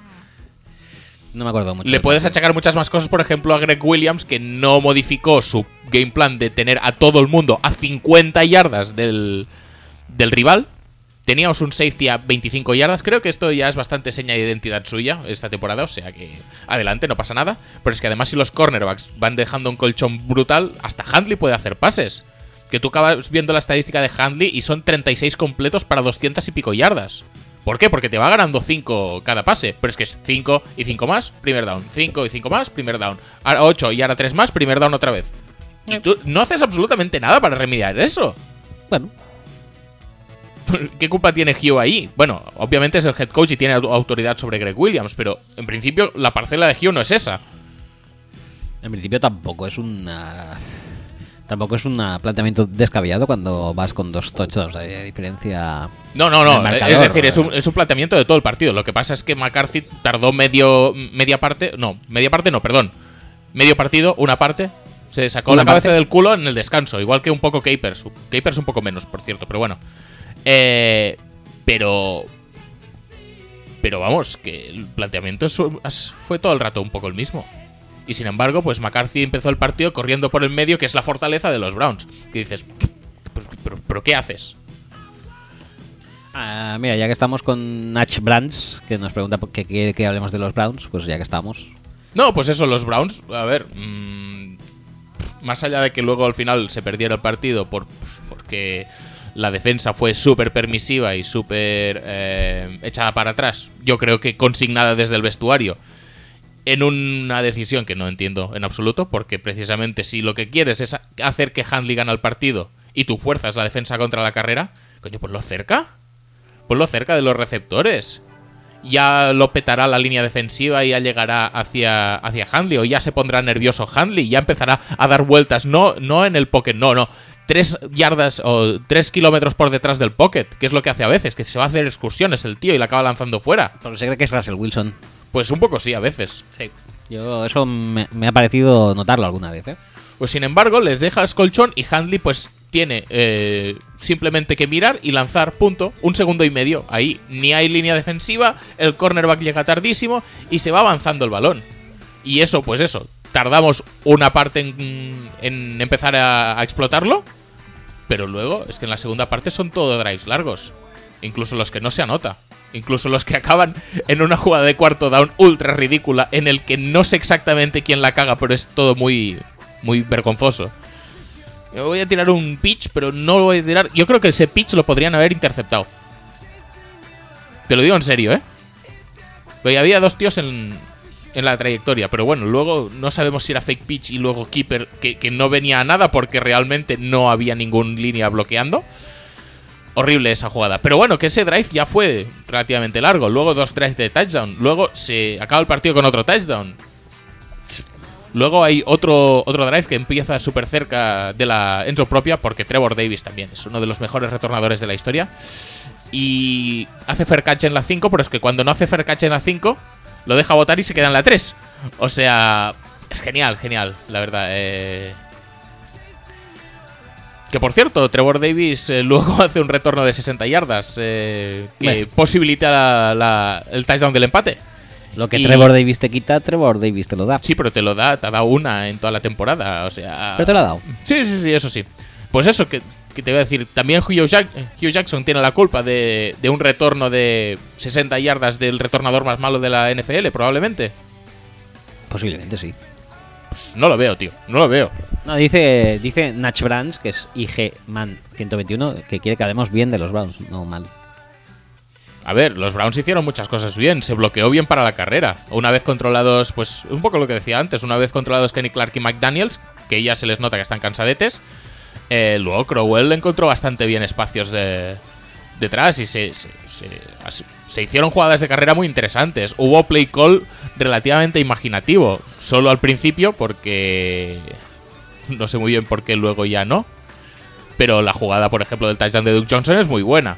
A, ni- a nivel de, Sí, sí. a nivel de concepción. Conce- conceptualmente. Conceptualmente es muy buena. Y la idea de buscar a Josh Gordon eh, en. En. Pues eso. En un radio de 20 yardas contra zonas. Pues es. No sé, está bien. Está bien pensado. Porque obviamente si le tiene que seguir Morgan Burnett o incluso Clay Matthews, como le siguió en, el- en la en su primera recepción del partido. Pues obviamente vas a explotar eso. No hay que tener tampoco un equipo de scouting de rival muy potente para ver eso de atacar las zonitas, ¿no? De los Packers. Sí, sí, por eso que por fin Capers tuvo a bien quitar un poco las zonitas y, pasar un poco más a defensa al hombre, aunque tuviera que poner a Damario Randall so- sobre Josh Gordon. Y aquí hay dos cosas. Una, Damario Randall estuvo muy toca huevos contra Josh Gordon en la línea y le quitaron varios pases simplemente por jam, porque querían un pase rápido, un slant o, incluso un quick pass y Damarius Randall estaba muy muy encima y las jugadas acabaron una de ellas te diría además que es la de la de la super intercepción de Kaiser. Eh, pero vamos que no sé, yo creo que un play call un poco más imaginativo, formaciones de bunch, de estas que no pueda estar eh, el cornerback pegado al, al receptor para, pues, pues eso, para físicamente intimidar. Y además que Josh Gordon le saca un palmo y, Sí, y- es lo que y a decir, digo, 20 fis- kilos quizá a Mario Randall, ¿no? Dama- eh, bueno, no- 20 kilos igual no, pero Bueno, creo que Josh Gordon en cualquier caso se vea muy, muy... frenado físicamente. Frenado físicamente, A ver, o- le puso muchas ganas. Y Damario Randall, la verdad es que hizo probablemente el mejor partido como Packer desde que se le drafteó. Y ahí queda eso y, y que nadie me lo recuerde nunca que lo he dicho. Es verdad, tío. Para una vez que juega bien, tengo que decirlo, pero me cuesta. ¿Y de tema Sashi Brown hablamos? Ah, me parece horrible. Horrible, ¿no? A mí me gustará ver si realmente al nuevo general manager, quien, quien quiera que sea, creo que ya está, No, ah, sí, Dorsey. Sí, Dorsey, es. Dorsey, sí. Eh, me gustaría ver si es cierto eso de que Hugh Jackson viene como carga impuesta. No sé. Yo la verdad, eh, si me hubiera tenido que quedar con uno entre Hugh Jackson y Sashi, habría sido Sashi, pero a la legua, ¿eh? Sí, sí. Además es que es que cuando se contrata a este hombre y a de Podesta y a toda esta gente de los analytics, de los sabermetrics y tal, se les dice que van a tener tiempo para construir un proyecto, bla bla bla, no sé qué, no sé cuántos. Ya lo sé que ganar un partido en dos años es una puta mierda y que todo el mundo quiere ganar. Pero si le prometes tiempo, dale tiempo. Y a la vista está de que había cosas que aún seguían siendo un desastre, pero había cosas muy mejoradas. La línea de ataque es muy buena y le falta Joe Thomas. La línea de defensa está rindiendo a un nivel brutal. Especialmente para lo que estamos acostumbrados de los Browns que hagan aguas por todas partes. Eh, no sé. Son un equipo que ha ido perdiendo Joe Thomas, que ha ido perdiendo Jamie Collins, que... Joder. Ha tenido muchas bajas. Justo ahora se le incorpora a Josh Gordon después de vete a saber cuánto tiempo. Y no podemos decir que haya sido una mala adquisición o una mala ganancia para, para lo que es el juego de los Browns. Cory Coleman tampoco ha estado. También Ha estado. sí, de vez en cuando entra y de vez en cuando no. No sé, tam- también te digo que Cory Coleman se nota menos porque no creo que hayan encontrado aún la manera de involucrarle en el juego. Por ejemplo, volvemos al partido de los Packers. Los Packers igual a la screen, la screen, La screen, la screen, screen, la screen. la screen. ¿Cuántas screens hubo? De receptor te diría que ninguna. Y de corredor creo que el touchdown de Duke Johnson es un shovel pass que es casi lo más parecido a una screen que hicieron. Hay mal. Bueno, eh, pues hay que explotar un poco más los recursos propios, que ya que no tienes muchos, al menos los que tienes, pues aprovechalos. Pero, pero bueno, que, Yo creo que el, eh, lo Que- peor de los Browns realmente es. que es dales tiempo para ensamblarlo todo, es que no. lo peor de los Browns realmente es su propietario a día de hoy. Sí, Que es un tío, bueno, pues eso, que establece un plan y luego se baja del plan en cuanto le apetece. Y. Y no creo yo tampoco que el eh, front office de los Browns fuera malo. Eh, yo creo que de hecho han drafteado, han incorporado talento sí, lo único que pasa es que lo Lo del es que quarterback pesa mucho. Si luego sales con que el quarterback, el quarterback, que parece ser que es la esto, que es la el, eh, el, Pero, pero, pero a ver, que es el que, porqué del que es que el quarterback tenía que ser el quarterback. Y si pillan a Dishon Jackson, ay, ya le Dishon Jackson, Dishon Watson, en el 12, en vez de tradear y acabar pillando a Peppers o a Njoku, no sé cuál de los dos picks es. Peppers creo que era. Bueno, este año tienes solo una primera ronda de, de, de draft. Bueno, pues no, vale, perfecto, no pasa nada, pero tienes quarterback ya, tío. Sí. Y tienes un quarterback que lo peta más, bastante más. Y eso ha penalizado mucho. Y, y Pero- no, y puedo entender por qué. Ahora bien, también te digo, es muy sí. complicado trabajar con lo que trabajaba Kaiser hasta hace dos jornadas. sí, sí, sí. Ya está, también, también- te lo digo. Y Kaiser, desde que ha vuelto Josh Gordon y, y- Bueno, sí, especialmente desde que ha vuelto él a la titularidad después de ver cómo eran horriblemente malos los otros quarterbacks que iba poniendo Hugh Jackson. Pero es que Hugh Jackson parece que se ha subido al carro este de la falta de quarterback para ahora de justificar. mm, Ah, sí, porque él para su guerra personal le puede interesar, Sí, pero... vale, pero ¿tú crees que si eres un, eh, un head coach y pides un quarterback X, no te lo dan? O sea, ¿tú crees que Sashi Brown dijo, no, no, no, no vamos a draftear a Deshaun Watson? Yo creo que no. Yo es que creo... Bueno, los reports que salían de, de Twitter... Y a la porque los de- reports salen de Twitter y a la vista que entre Hugh Jackson y parece ser que Jimmy Haslam se han follado a Sashi, ¿tú crees que si en el momento del draft dicen, oye, vamos a por el quarterback, Sashi se lo niega? Lo dudo muchísimo. Pero es que se decía mucho que Hugh Jackson quería Wentz, por ejemplo. Y que le dijeron que por aquí. A Watson ya no lo sé. Pero se decía que Wentz sí que lo quería. Eso de Wentz ha salido más este año que el año pasado. ¿eh? Sí, Creo eso, yo. eso también es verdad. Supongo que cuando la gente ya ha dicho, bueno, uno vale, pero dos ya huele un poco a chamusquina la cosa. Y han, y han sacado lo del año pasado. Pero bueno, que en cualquier caso, lo- a lo que venía todo esto es que Kaiser, desde que está Josh Gordon y desde que mm, volvió a la titularidad, está mucho mejor.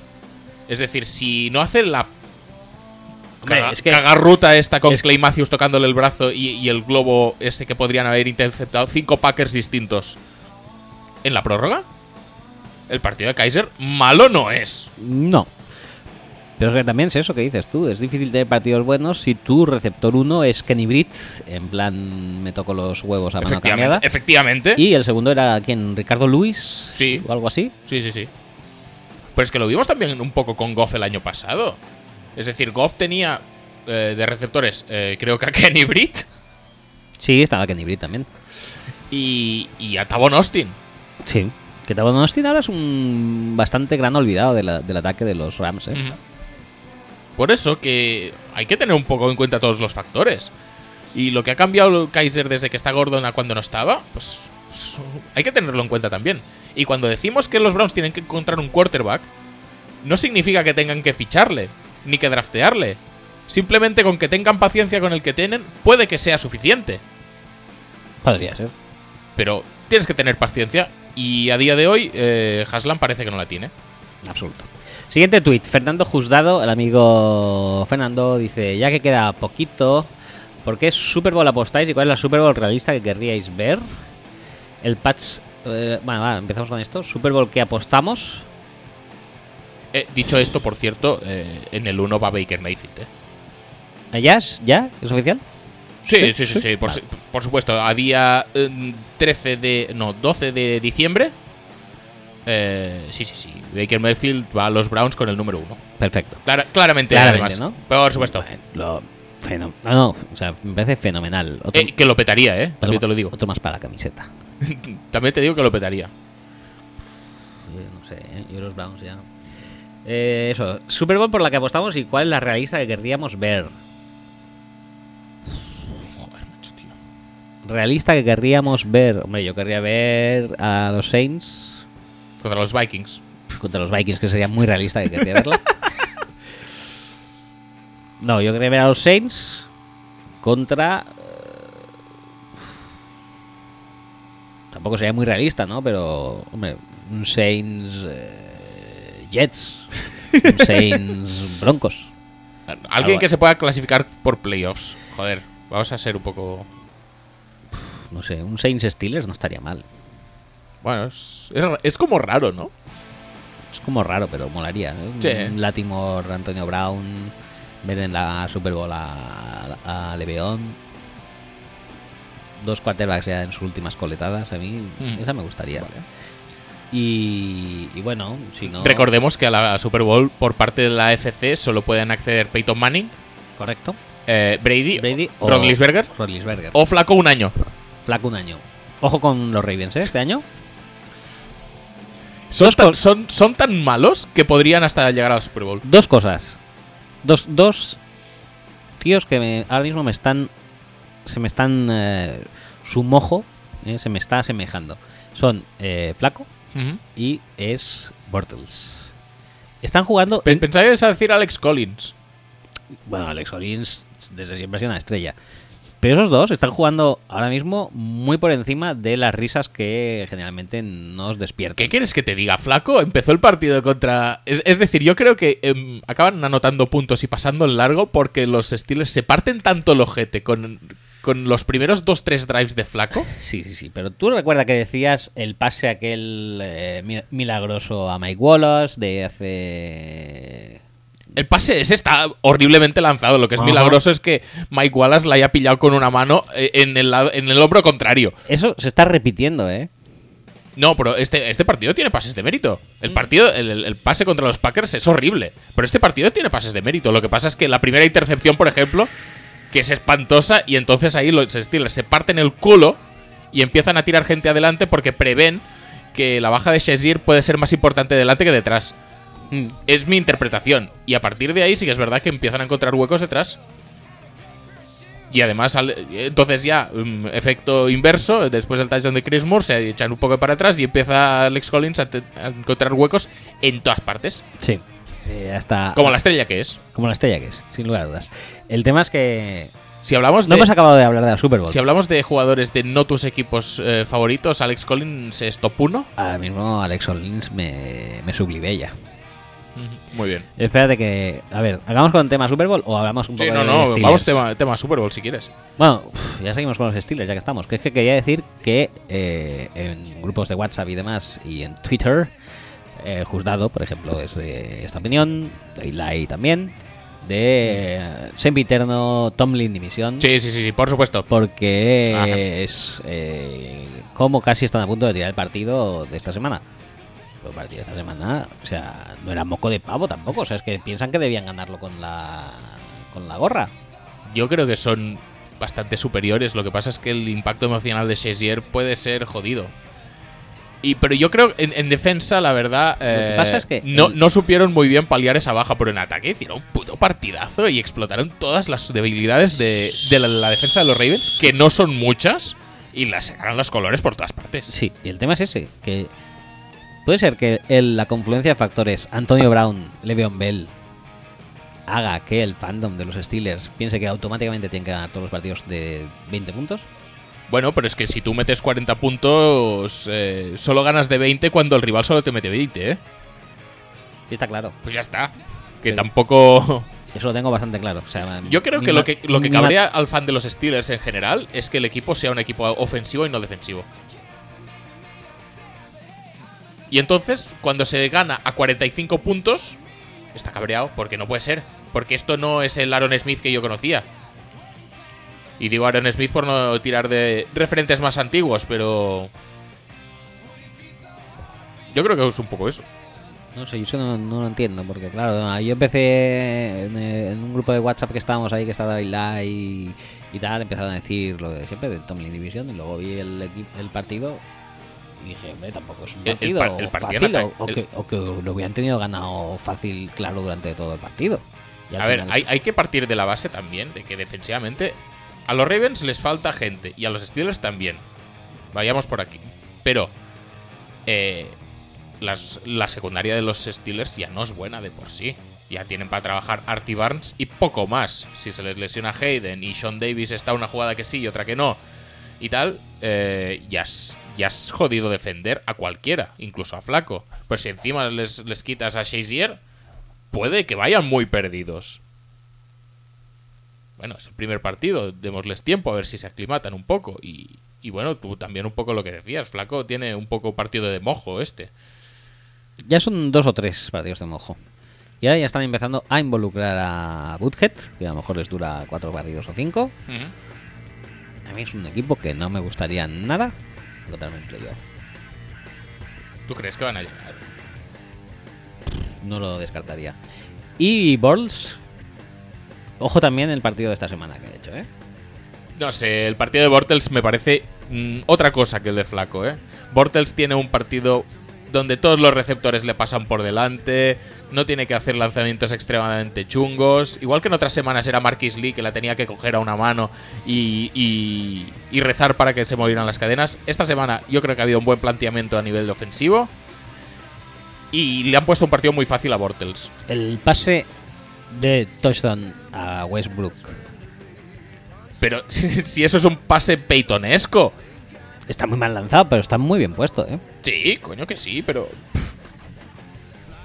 Yo lo vi y dije... No sé, este, estéticamente es horrible. Estéticamente es fatal. Pero donde cae es donde debe caer eh, académicamente. ¿eh? Yo, estos, es dos tíos, que yo, pones una papelera en, la, en el córner de la endzone, tiras, ya todo, está. todo el mundo sabe que yo centro mis esfuerzos de fandomeo generalmente, mayormente en la. Ujú, Sí, Pero si tuviera mis eh, eh, equipos en la AFC, los puedes tener, ¿eh? Nadie los puedo tener, que te- tengo al- alguno que otro. Me daría mucho miedo a, a día de hoy. O sea, empezaría a no reírme tanto como me suelo reír de flacos y Bortels, ¿eh? Ya está. solo Yo, creo que son batibles los dos y además por, por lo mismo. Yo creo que tanto Seattle como, como Steelers. Eh, Seattle. em, Seattle le gana a juega a Jaguars. Sí, sí. Eh, yo creo que un poco enseñaron la manera de batir a las defensas estas que son muy jodidas de batir. Yo creo que ahora mismo Baltimore un poco menos porque, como decíamos antes, tiene bajas y especialmente la de Jimmy Smith ha hecho mucho daño. Entonces salió Pittsburgh, pese a no tener a Juju, le salió con 150 receptores y Baltimore no puede cubrir eso. Especialmente cuando uno de ellos es Antonio Brown, que si le, además le pones con Brandon Carr, pues pasan esas cosas a veces. Es que es acojonante como parece que Big Ben las ponga todas que te cagas de bien, pero es realmente Antonio Brown que desacelera, no sé qué. ¡Uy! Me ha caído justo a mí. Tony Brown es la, es, es la polla. tío, polla. es la. Eh, eh, No, pues eso, que, que les, les abres a estas dos defensas, les abres mucho el campo y les buscas pues mis matches con la gente de, de- de menos de menos calado, por decirlo de alguna manera. Eh, si tú tienes un emparejamiento muy superior, eh, obviamente no lo puedes tener con Bowie o no lo puedes tener con, con Jalen Ramsey. Pero los Seahawks no dejaron de intentar pasar en largo. Y lo consiguieron. Y lo consiguieron, algunas fueron interceptadas, pero Sí. bueno, si te interceptan en la yarda 3, pues tampoco pierdes tanto. No. Y entonces, pues, eh, con conceptos de cruces, con conceptos, eh, pues, que a las zonas les pueden tocar los cojones, pues acabas encontrando a Baldwin contra Barry George y acabas encontrando a... a ya lo diré. No sé si fue Richardson o fue Lockett. El que estaba Richardson, solísimo. Richardson, Richardson. Ah, sí, Richardson con, con Tashon Gibson fue el que le quebró hacia adentro luego. Sí, creo que sí. Y bueno, tienes tres touchdowns en largo. Sí. Igual. Tienes un partido que te han interceptado Y- y a- tres veces y y pierdes de seis puntos. Y además, eh, buscando, pues eso, receptores de slot, buscando eh, a JD McKissick para emparejarlo pues con alguien menos, menos cubridor. Intentar sacar un poco a, a Ramsey y a Bowie del partido, aunque luego se las pases a él. eh, Me sorprendió en que contra esa, eh, contra esa defensa, esa línea de los Jaguars, con Campbells y con eh, eh, Malik Jackson y tal, Sí. no les fue mal corriendo eh, a los Seahawks. Bueno, al principio de partido cada snap de carrera era una atrocidad, pero luego sí que es verdad que no que no, no lo hicieron nada mal en el juego de carrera y además con Mike Davis que tampoco es que sea un prodigio de, de corredor. No, no, no acaba de serlo. Eh, ah, espera, que seguimos todavía con el tweet este. Y, Lo de y- y- Super y Bowls. ni tan siquiera con el parrash, eh, tampoco, es decir, Russell Wilson sí que hizo sus deambuleos que hace de vez Sí. en cuando. Pero tampoco me pareció una cosa súper agobiante como por ejemplo los propios Jaguars contra los Texans en la primera jornada. No, porque yo creo que eso ya es mérito de Russell Wilson, ¿eh? Puede ser. porque dan bastante miedo. Sí, igual Y- el approach del parrash no es tan bestia tampoco, Sí, eso es lo porque que pasa, que condiciona mucho el haces un parrash poco de, los- contain y tal, simplemente por, porque eso, porque en una jugada rota te va a ganar más. Sí, yo creo que la gente, los equipos Y- modifican el esto, modifican generalmente su game plan y lo adaptan a Russell Wilson, pues por eso, cambian pass rush por contain y, y claro, dices, pues tampoco ha sido para tanto, pues no es para tanto porque yo creo que viene muy condicionado por Russell Wilson, que para mí debería ser el MVP de la temporada Pero si a lanzar tres intercepciones en este partido. y ha perdido solo por 6 puntos contra posiblemente la mejor defensa del campeonato. Y le ha metido 24 puntos. Y le ha metido 24 puntos en, en básicamente la mayoría de ellos. En tres pases. En tres pases. Pues el tema es ese. que- Pero, pero bueno, que ha enseñado también, no, no solo, es, este partido es, es malo para los Seahawks, ob- obviamente porque pierden, pero no es tan bueno para los Jaguars porque yo creo que, que se ha visto una manera de explotar esta defensa que parecía impenetrable y es precisamente con eso, con, con mucha velocidad, con mucho uso del receptor de slot. Básicamente en largo, que muchas veces el receptor del slot se asocia a, rotas, a rutas cortas, a, a quiebros eh, muy súbitos y muy, muy precisos. igual hay que empezar a pensar un poco más en, en vertical. Igual sí. Eh, seguimos con el mail de, con el tweet de Fernando que nos hemos Ah, sí, sí, sí. y tenemos que empezar a darnos un poco de prisa eh, que se nos va se nos está yendo de las manos Ya empezamos. dice eso la Super Bowl por la que apostamos y la realista que querríais ver por la que apostamos mm, yo creo que este año voy con Steelers en la FC Vale. Y en la NFC. Mucho creo que si se clasifican los Seahawks pueden llegar, ¿eh? No, hombre, no. No hay para tanto. ¿No? No. Yo, Son Seahawks jugando fuera de casa, eso sí que. por eso, por eso, eso sí básicamente. que es un poco más chungo. Pero oye, si siguen como siguen y. y- ¿Tú crees que los Saints pierden contra los Seahawks? ¿Contra unos Seahawks sin Sherman? Mm, depende de Latimore. A día de hoy, ¿eh? Vale. Bueno, no. Y. No sé, tío, los Rams. Que tienen a Ted King, tío. Los Rams, No de Henderson.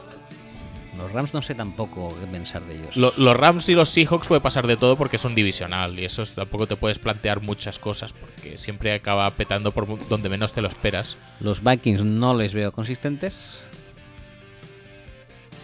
Pero consistentes en defensa solo, en ataque ya no tanto. Bueno, en ataque tiene que venir algún partido en algún momento en el que lo hagan mal.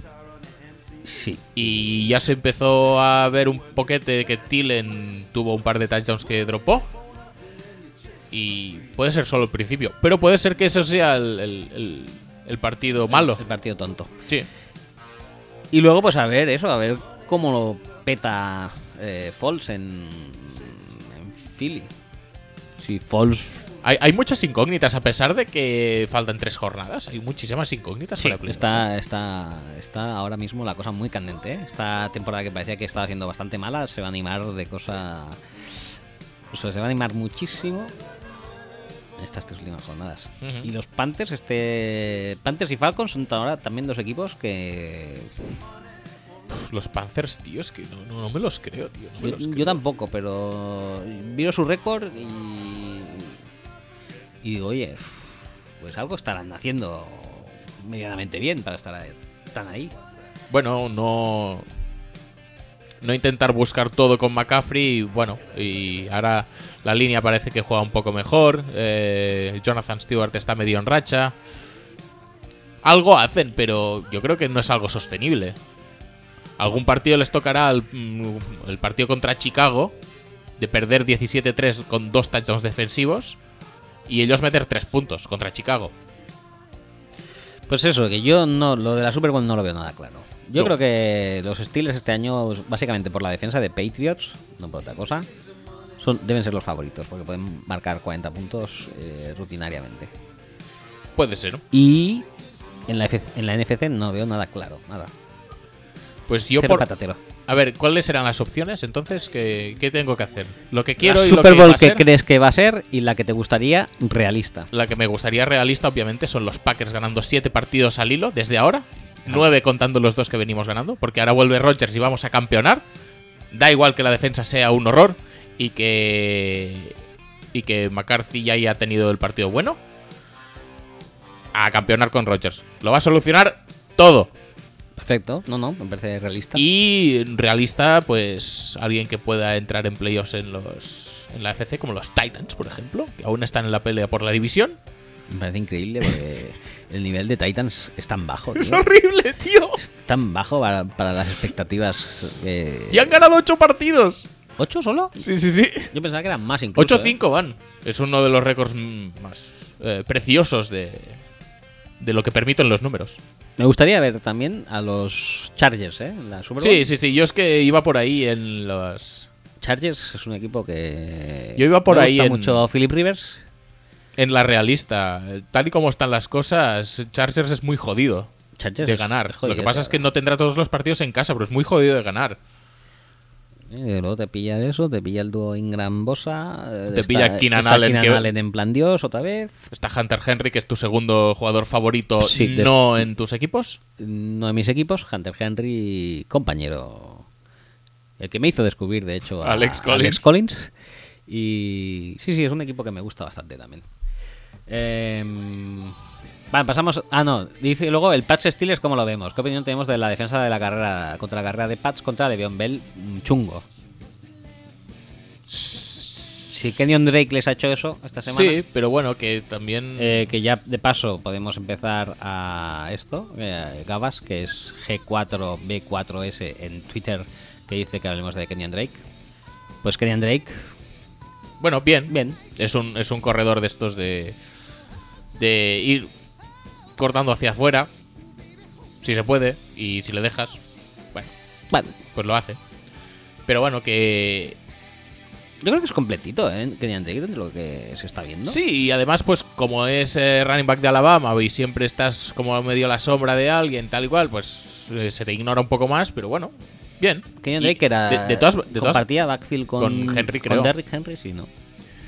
Eh, pues eh, no sé, tampoco era muy importante a principio de temporada Kenyan Drake, como No. para estarlo ahora petando y parecer que es la sens- nueva sensación del dolfinismo y que va a ser el nuevo Ricky Williams.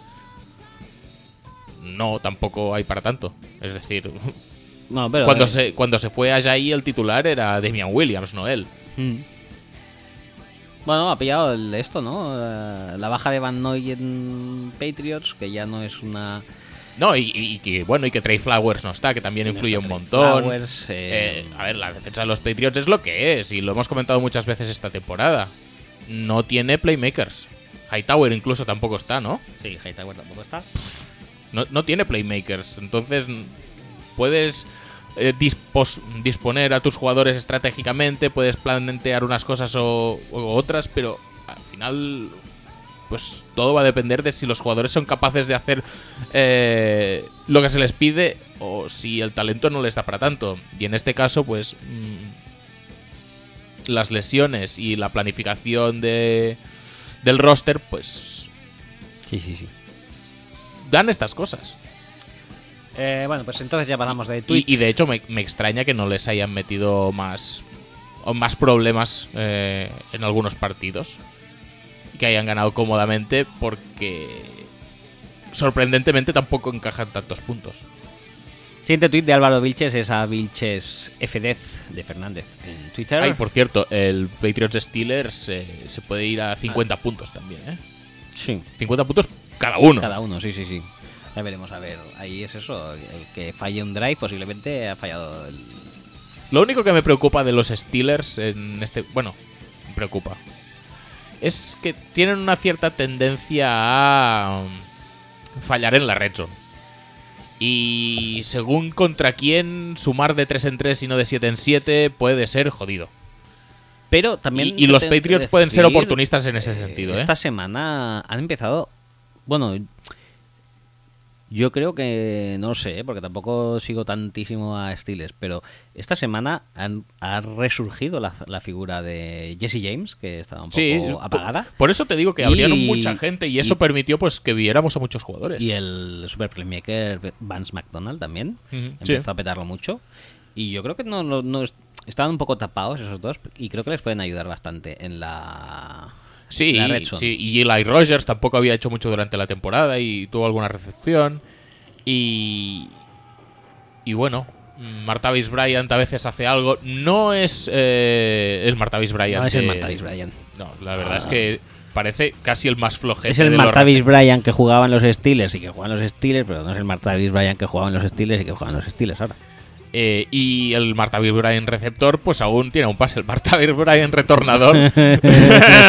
Da, da un en fin. Da un poco de pena, sí. Siguiente tweet, eh, CND Fernández eh, en Pero, Twitter. pero ta- también te digo una cosa. No, no, no, no me A- digas a, más a los cosas. Patriots, si les abres muchos receptores, igual te pueden responder. Los Patriots tienes que ganarles a la carrera. Y ahí sí que pueden encallarse en la red zone. Yo creo que puede estar ahí un poco en la clave. La eficiencia de la red zone de los Steelers eh, puede marcar el, el partido, A si ver. se lo llevan o no. Así, a partir de ahora, cuando diga el siguiente tweet, ya.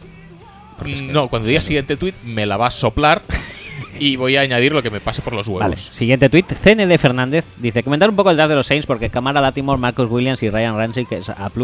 Y Brice es el mayor underrated de la historia. Mm, Bueno, el, es el draft de Saints muy bien. No, muy mal, Muy creo que mal. lo dijimos, Sí. que no nos gustaba, No nos gustaba nada, nada. eh, nos Nada. pareció horrible. eh, Horrible.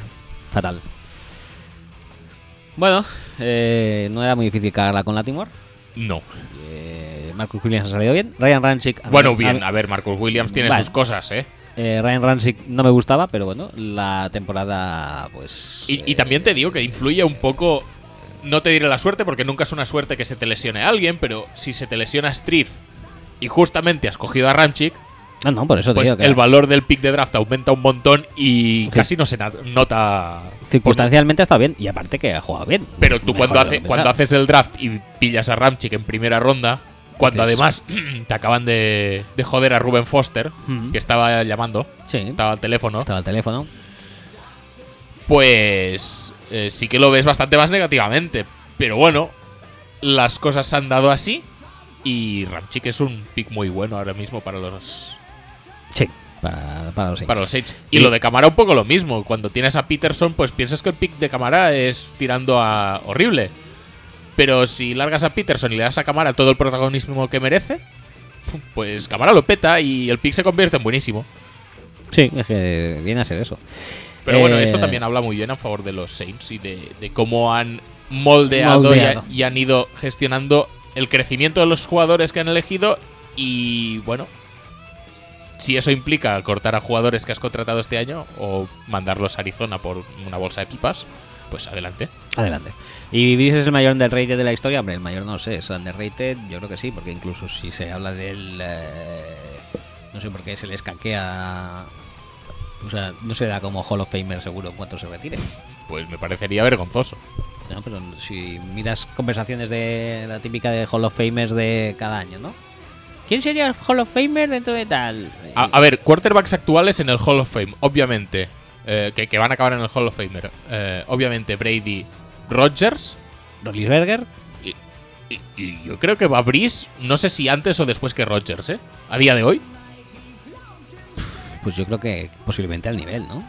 pues ya está, tío. Incluso- Estamos hablando de. de- Incluso a nivel estadístico, Breeze ha sido mucho más dominante que Rodgers. Por eso te digo que no sé si poner a ah, ah, Y en- antes o después que Bride. y- y número a, de- a- a Breeze antes o después que Rodgers. Que, que también te digo una cosa: Breeze ha sido dominante también un poco por acumulación. Sí. Pero joder, es que de eso va también. jo- Es que. No lo entiendo. Las Y- temporadas buenas de Rodgers quizás son mejores que las de Breeze. Mm, pues igual sí. Sí. Pero Breeze ha, ha estado rindiendo a un nivel brutal. Al menos desde que llegó a los Saints, una burrada. Una burrada. Siete tweets. Eh, Jesús Barbero, Jesús guion bajo Barbero, Antonio Brown MVP y Zimmer Coy. Antonio Brown MVP. La, ve- la verdad es que se, eh, se está generando este esta corriente de opinión de que. Espera un momento, que creo que había un- uno que me he saltado por aquí. Ah, sí, de Álvaro Vilches Fernández que dice: Tan imposible es que le den el MVP a un jugador que no sea un quarterback. Eh, Brown, Cámara, Campbell han hecho una campaña mucho peor que Brady Wentz.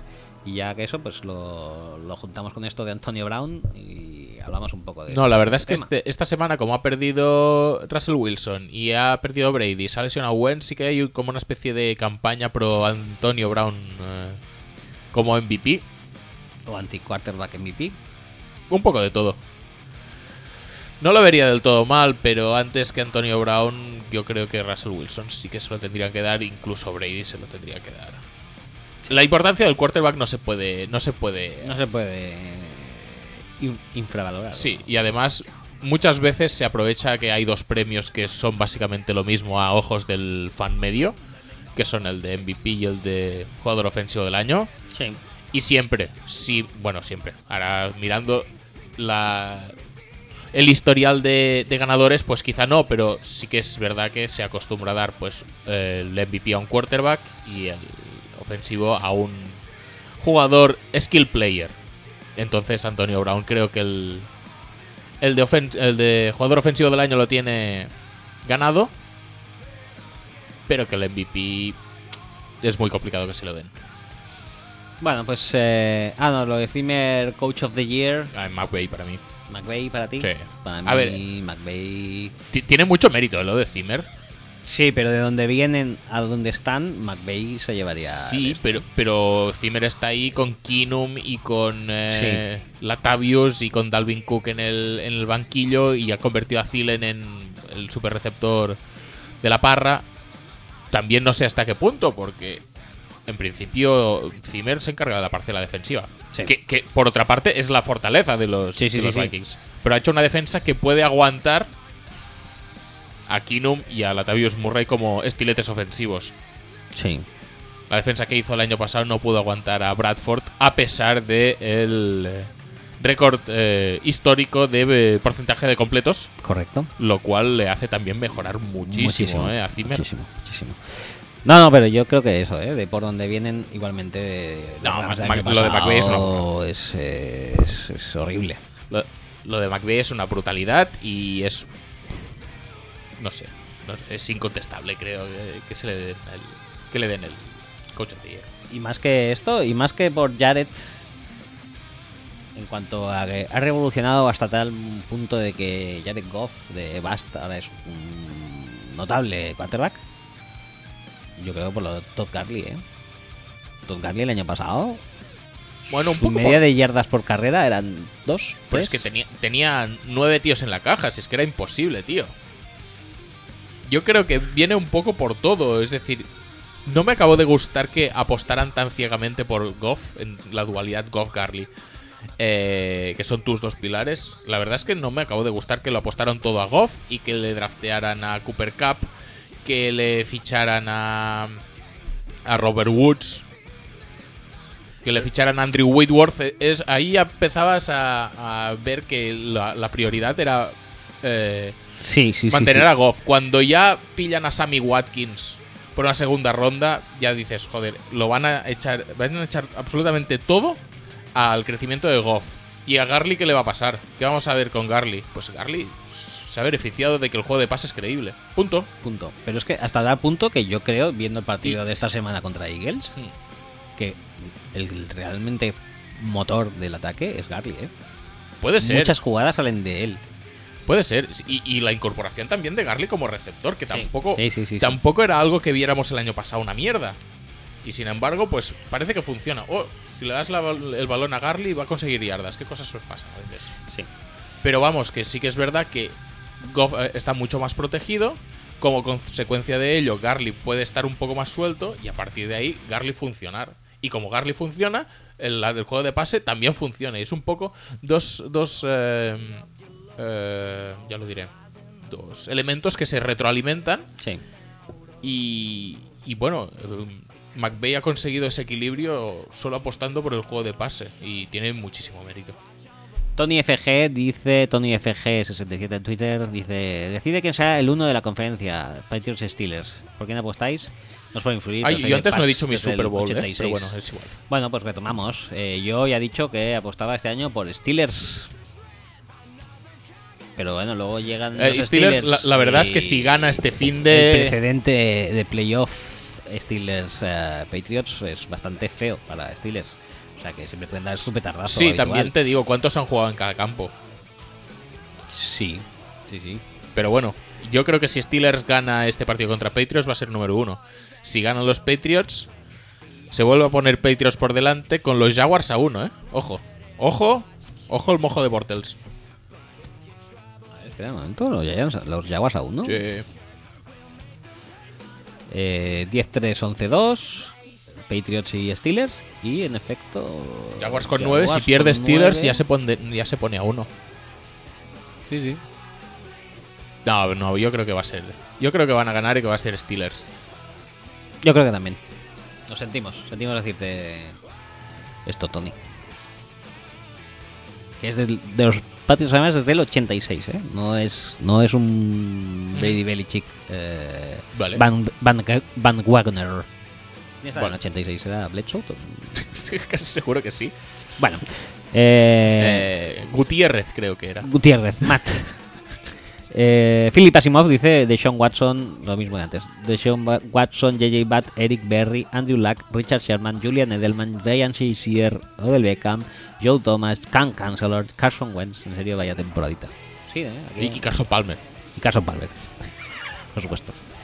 Eh, ¿Puedo? Nos da la oportunidad de retomar el amor gabertiano también. Por supuesto. Que, que, que- que bien, que bien todo. Que bien todo, Blaine Gabbert. Carlos Camblor, eh, channel-3S-break en, con V en Twitter, dice, vende Juan Camus vende velas aromatizadas. ¿A quién le regalaríais un par para disimular su olor a naftalina? Me parece una pregunta muy bien traída, ¿eh? A Marvin. Marvin. ¿Cómo se has apañado Marvin para perder contra John Fox? En ese, No sé, en duelo de, de mentes privilegiadas. eh, en, en casa, ¿eh? en casa además. Cincinnati, sí, sí, en sí, sí. Cincinnati, ¿eh?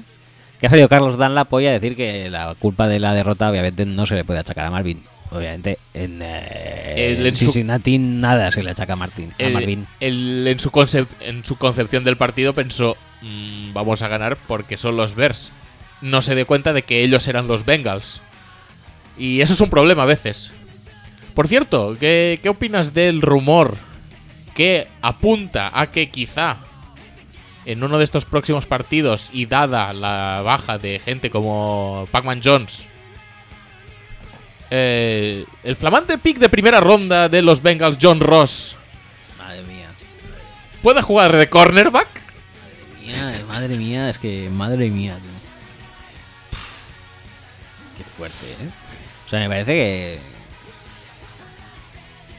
yo si fuera familiar de John Ross empezaría ya a preparar la demanda por eh, por, eh, por, obviamente mm, ser causante del suicidio de John Ross y pedirle las eh, responsabilidades pecuniarias pertinentes a Marvin porque es que se lo va a cargar se lo va a cargar a ese, a ese pavo Lo- tiene lo que está tener tratando tan o sea- como el culo, es que es increíble. o sea lo de Kaiser lo de Hugh Jackson con Kaiser está a, a años luz de lo de Marvin Lewis con Sí, John sí, Ross Sí, ¿eh? es gloria bendita comparado con lo de John Ross, que es que. En fin. Ya no entendí muy bien el pick, pero es que. Igual Marvin Lewis tampoco lo entendió y así estamos. Es, es realmente Eh, sí. vergonzoso el tratamiento que puede recibir un jugador tan bueno, porque es bueno John Ross, es muy bueno, sí por parte de un entrenador casposo y que, que no sabe cómo usar a un jugador moderno. Aparte de, también me viene a la mente, yo- ese- en, ese, en ese partido podían haber ido los dos destinatarios de las... Ah, sí, de las velas, sí, sí, sí. sí. Pero también yo quiero mm, mantener en el recuerdo a O'Brien, que Watson nos ha ido esta mañana a echarle un cable. esta- ¿Ha sido hoy? O ayer, O sí. ayer, diciendo que sí, que él también espera que reunirse con, con O'Brien la semana que viene, ay, el año que viene. Vaya, Tenemos ganas de verle. tenemos ganas de verle una temporada Sí, más. sí. en- a Watson a en su segunda temporada con O'Brien. Con O'Brien. Es tan buena persona, Watson. La verdad es que Sí. Se, se delata con estos tweets, ¿eh? con lo de los cheques allí a las, De- a, las gentes. Después de que O'Brien eligiera a Tom Savage.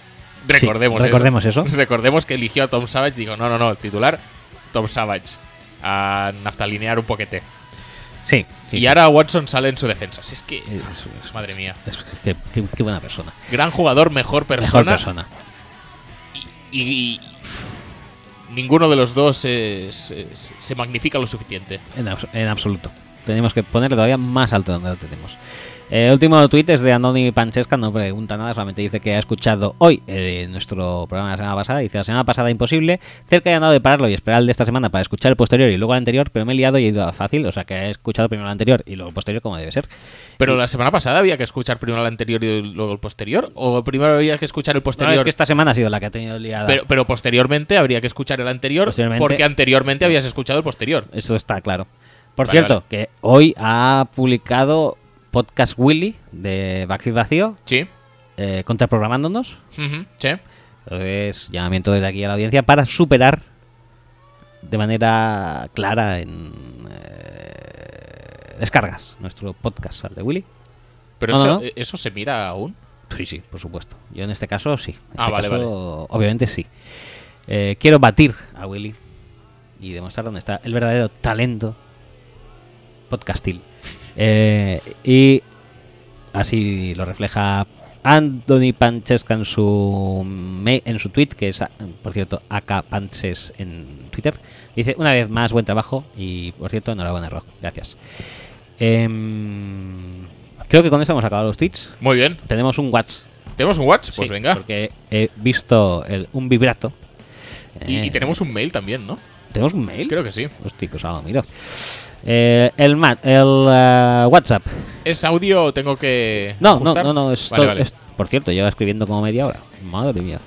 Eh, vamos a ello, que esto, esto, esto va a ser largo. Muy buenas, no sé si llego a tiempo. Si llegas, eh, soy Luis Alegre, sufridor, sufrido seguidor de Buccaneers y Jaguars. Me reservo la parte de los Bucks, así que me voy a la de Jaguars, que llevo muchos años en lo más profundo de la caverna. Haces bien. Bueno, no, porque podías estar en la piscina, que soy yo mejor. Pero bueno. Eh, dice, uno, estoy a tope con los Jaguars, la defensa es de otro planeta, estoy alucinando, es como volver a mi antigua época de disfrute bucanero con Sapp, Lynch, Rice, McFarland, Brooks y sobre todo Alstott asfaltando el césped. Pero el domingo, después de una honradísima primera parte que hicimos, la segunda parte fue una montaña rusa de emociones. Sé que teníamos delante a RW3 y en el estado en que está últimamente, MVP, pero las dos carga- cargadas que hicimos en dos supongo que será cagadas, que hicimos en dos jugadas, los dos touchdowns te deja con la mosca detrás de la oreja. Quitamos esas dos jugadas y en vez de una gran victoria, lo que tendríamos sería una victoria que levantaría cejas del 30-24. Sufriendo por si lanza otro touchdown, pasas a un 30-10 de dominancia total y absoluta en ambas partes del campo. La defensa es lo que es, actualmente es la mejor de la liga. Ataque... mm, Borlens ha tenido partidos en los que es para matarlo y partidos para alucinar. Supongo que ni Dios lo vería, pero el de Bengals también es muy bueno. A poco que la carrera siga, que la línea ofensiva se recupere de todo y que nuestros receptores rookies pillen dinámica y vuelva Allen Hans, creo que en enero podemos estar capacitados para dar un gran susto. Yo creo que también. Dice, por cierto, creo que la defensa de Jaguars está más preparada a jugar contra un QB como Brady que contra uno como Russell Wilson. Ahí estamos de acuerdo. También depende de lo que entendamos como un quarterback como Brady, porque Brady sí que es verdad que es un quarterback que pasa corto, pero el equipo está formado por Hogan, Cooks, Sí. eh, Gronk. Correcto. eh, Hmm, mm, ya, ya es más, completito. Y, y- y eso, creo que ha llegado el momento, puede ser una pequeña eh, lucecita en la cueva patriota. Que no me digáis que no apetece volver a ver algún día en enero o febrero la cara de no sé qué pasa de Brady cuando le sacudían a dolor los front seven de Baltimore, Denver o Giants. Cierro. Hice un saludo a los dos y gracias por lo que hacéis por este, el mejor deporte de la mejor liga, de la mejor temporada, Forever Tale. Que no se me olvide Free o BJ. Cor- correcto. Y por si alguien se pregunta cómo coño un tío puede ser de dos equipos tan pufo como Jaguars y Buccaneers, recordar que un año los dos equipos jugaron en el mismo domingo cada uno una final de conferencia. Ya nada más. Sí, un año pasó eso, ¿no? Sí, sí, sí. Y ninguno de ellos va a elegir tan, abajo, tan arriba como los Giants este año. O sea, tan perdedores no serán. No serán, no serán. Eh, entonces tenemos que, tengo que acceder a mi arcaico mail para leer un mail. Hombre, si quieres leerlo, si no quieres leerlo, no lo leas. o sea. Oh, no, sí, está, obviamente, se leerá, pero... Ah, sí, pues sí hay un mail además de Chocron.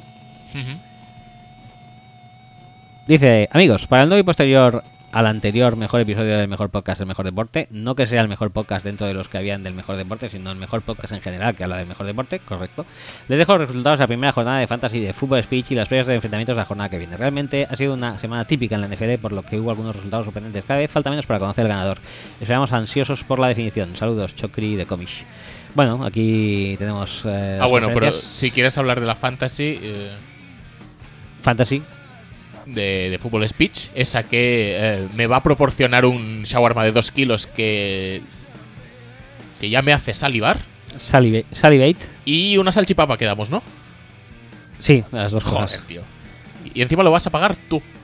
No, eso ya lo has hecho tú. Yo no acabo, no acabo de estar muy de acuerdo. Esto no se habló, no se habló. No, no, no se habló. Y, y bueno, aquí tenemos los cuadros. de- También te digo una cosa, si tenemos que pagar lo del otro, salgo perdiendo. No me conviene. Es, es verdad, es verdad. Eh, es verdad. Pues sí que podríamos hablar de esto de pagar. Porque yo, que me, que me gasto? ¿5 euros? Eh, pero, pero qué aprovechados, joder. Eso sí, eso sí. Eh, bueno, las, los playoffs, eh, estamos en, en el, en, el partido, en la ronda divisional que enfrenta a RCD, que supongo que no será ese RCD, contra Red Stormers, y Leones Resacosos contra Ponder más 10. Eh, yo voy con ese. Eh, En mi conferencia yo también voy con Ponder más 10. en tu conferencia... ¿Vas a depositar tus esperanzas de ganar en Ponder más 10? Correcto. Joder, tío. En eh, tu conferencia, Cuella Broncos se enfrenta contra Gironers, y que es el, el SIT 1. Y BCN Dragons se enfrentan a Extremadura Spartans, que es el SIT 2. ¿Tengo Sit 1 y Sit 2 yo? Sí, yo en la mía, eh, el Ah, no, vale, los Sits no van. Vale, el- vale, perdón, perdón. en, el en la mía, el SIT 2 ha sido eliminado. Uh, la mía pinta más fuerte ya, ¿eh? Sí, sí, sí.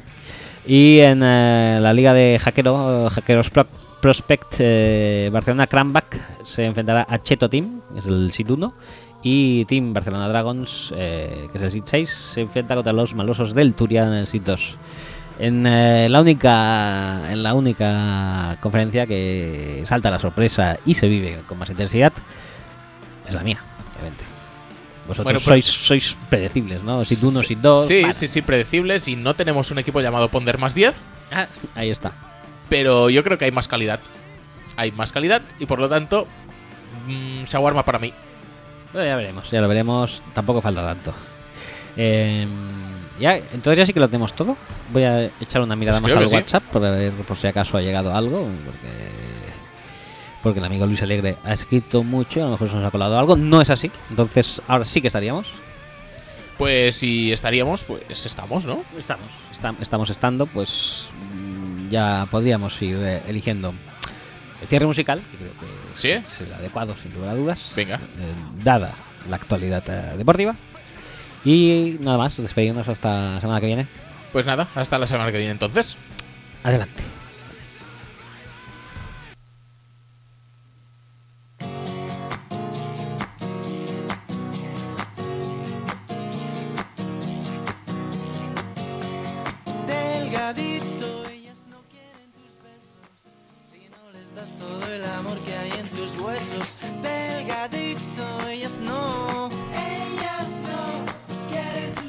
¿Quieres que lo volvamos a hacer? Que ha sido un poco fracasete. No, no, no, no, ya no, ya solamente lo voy a decir y ya está. Que, que viva el pop español.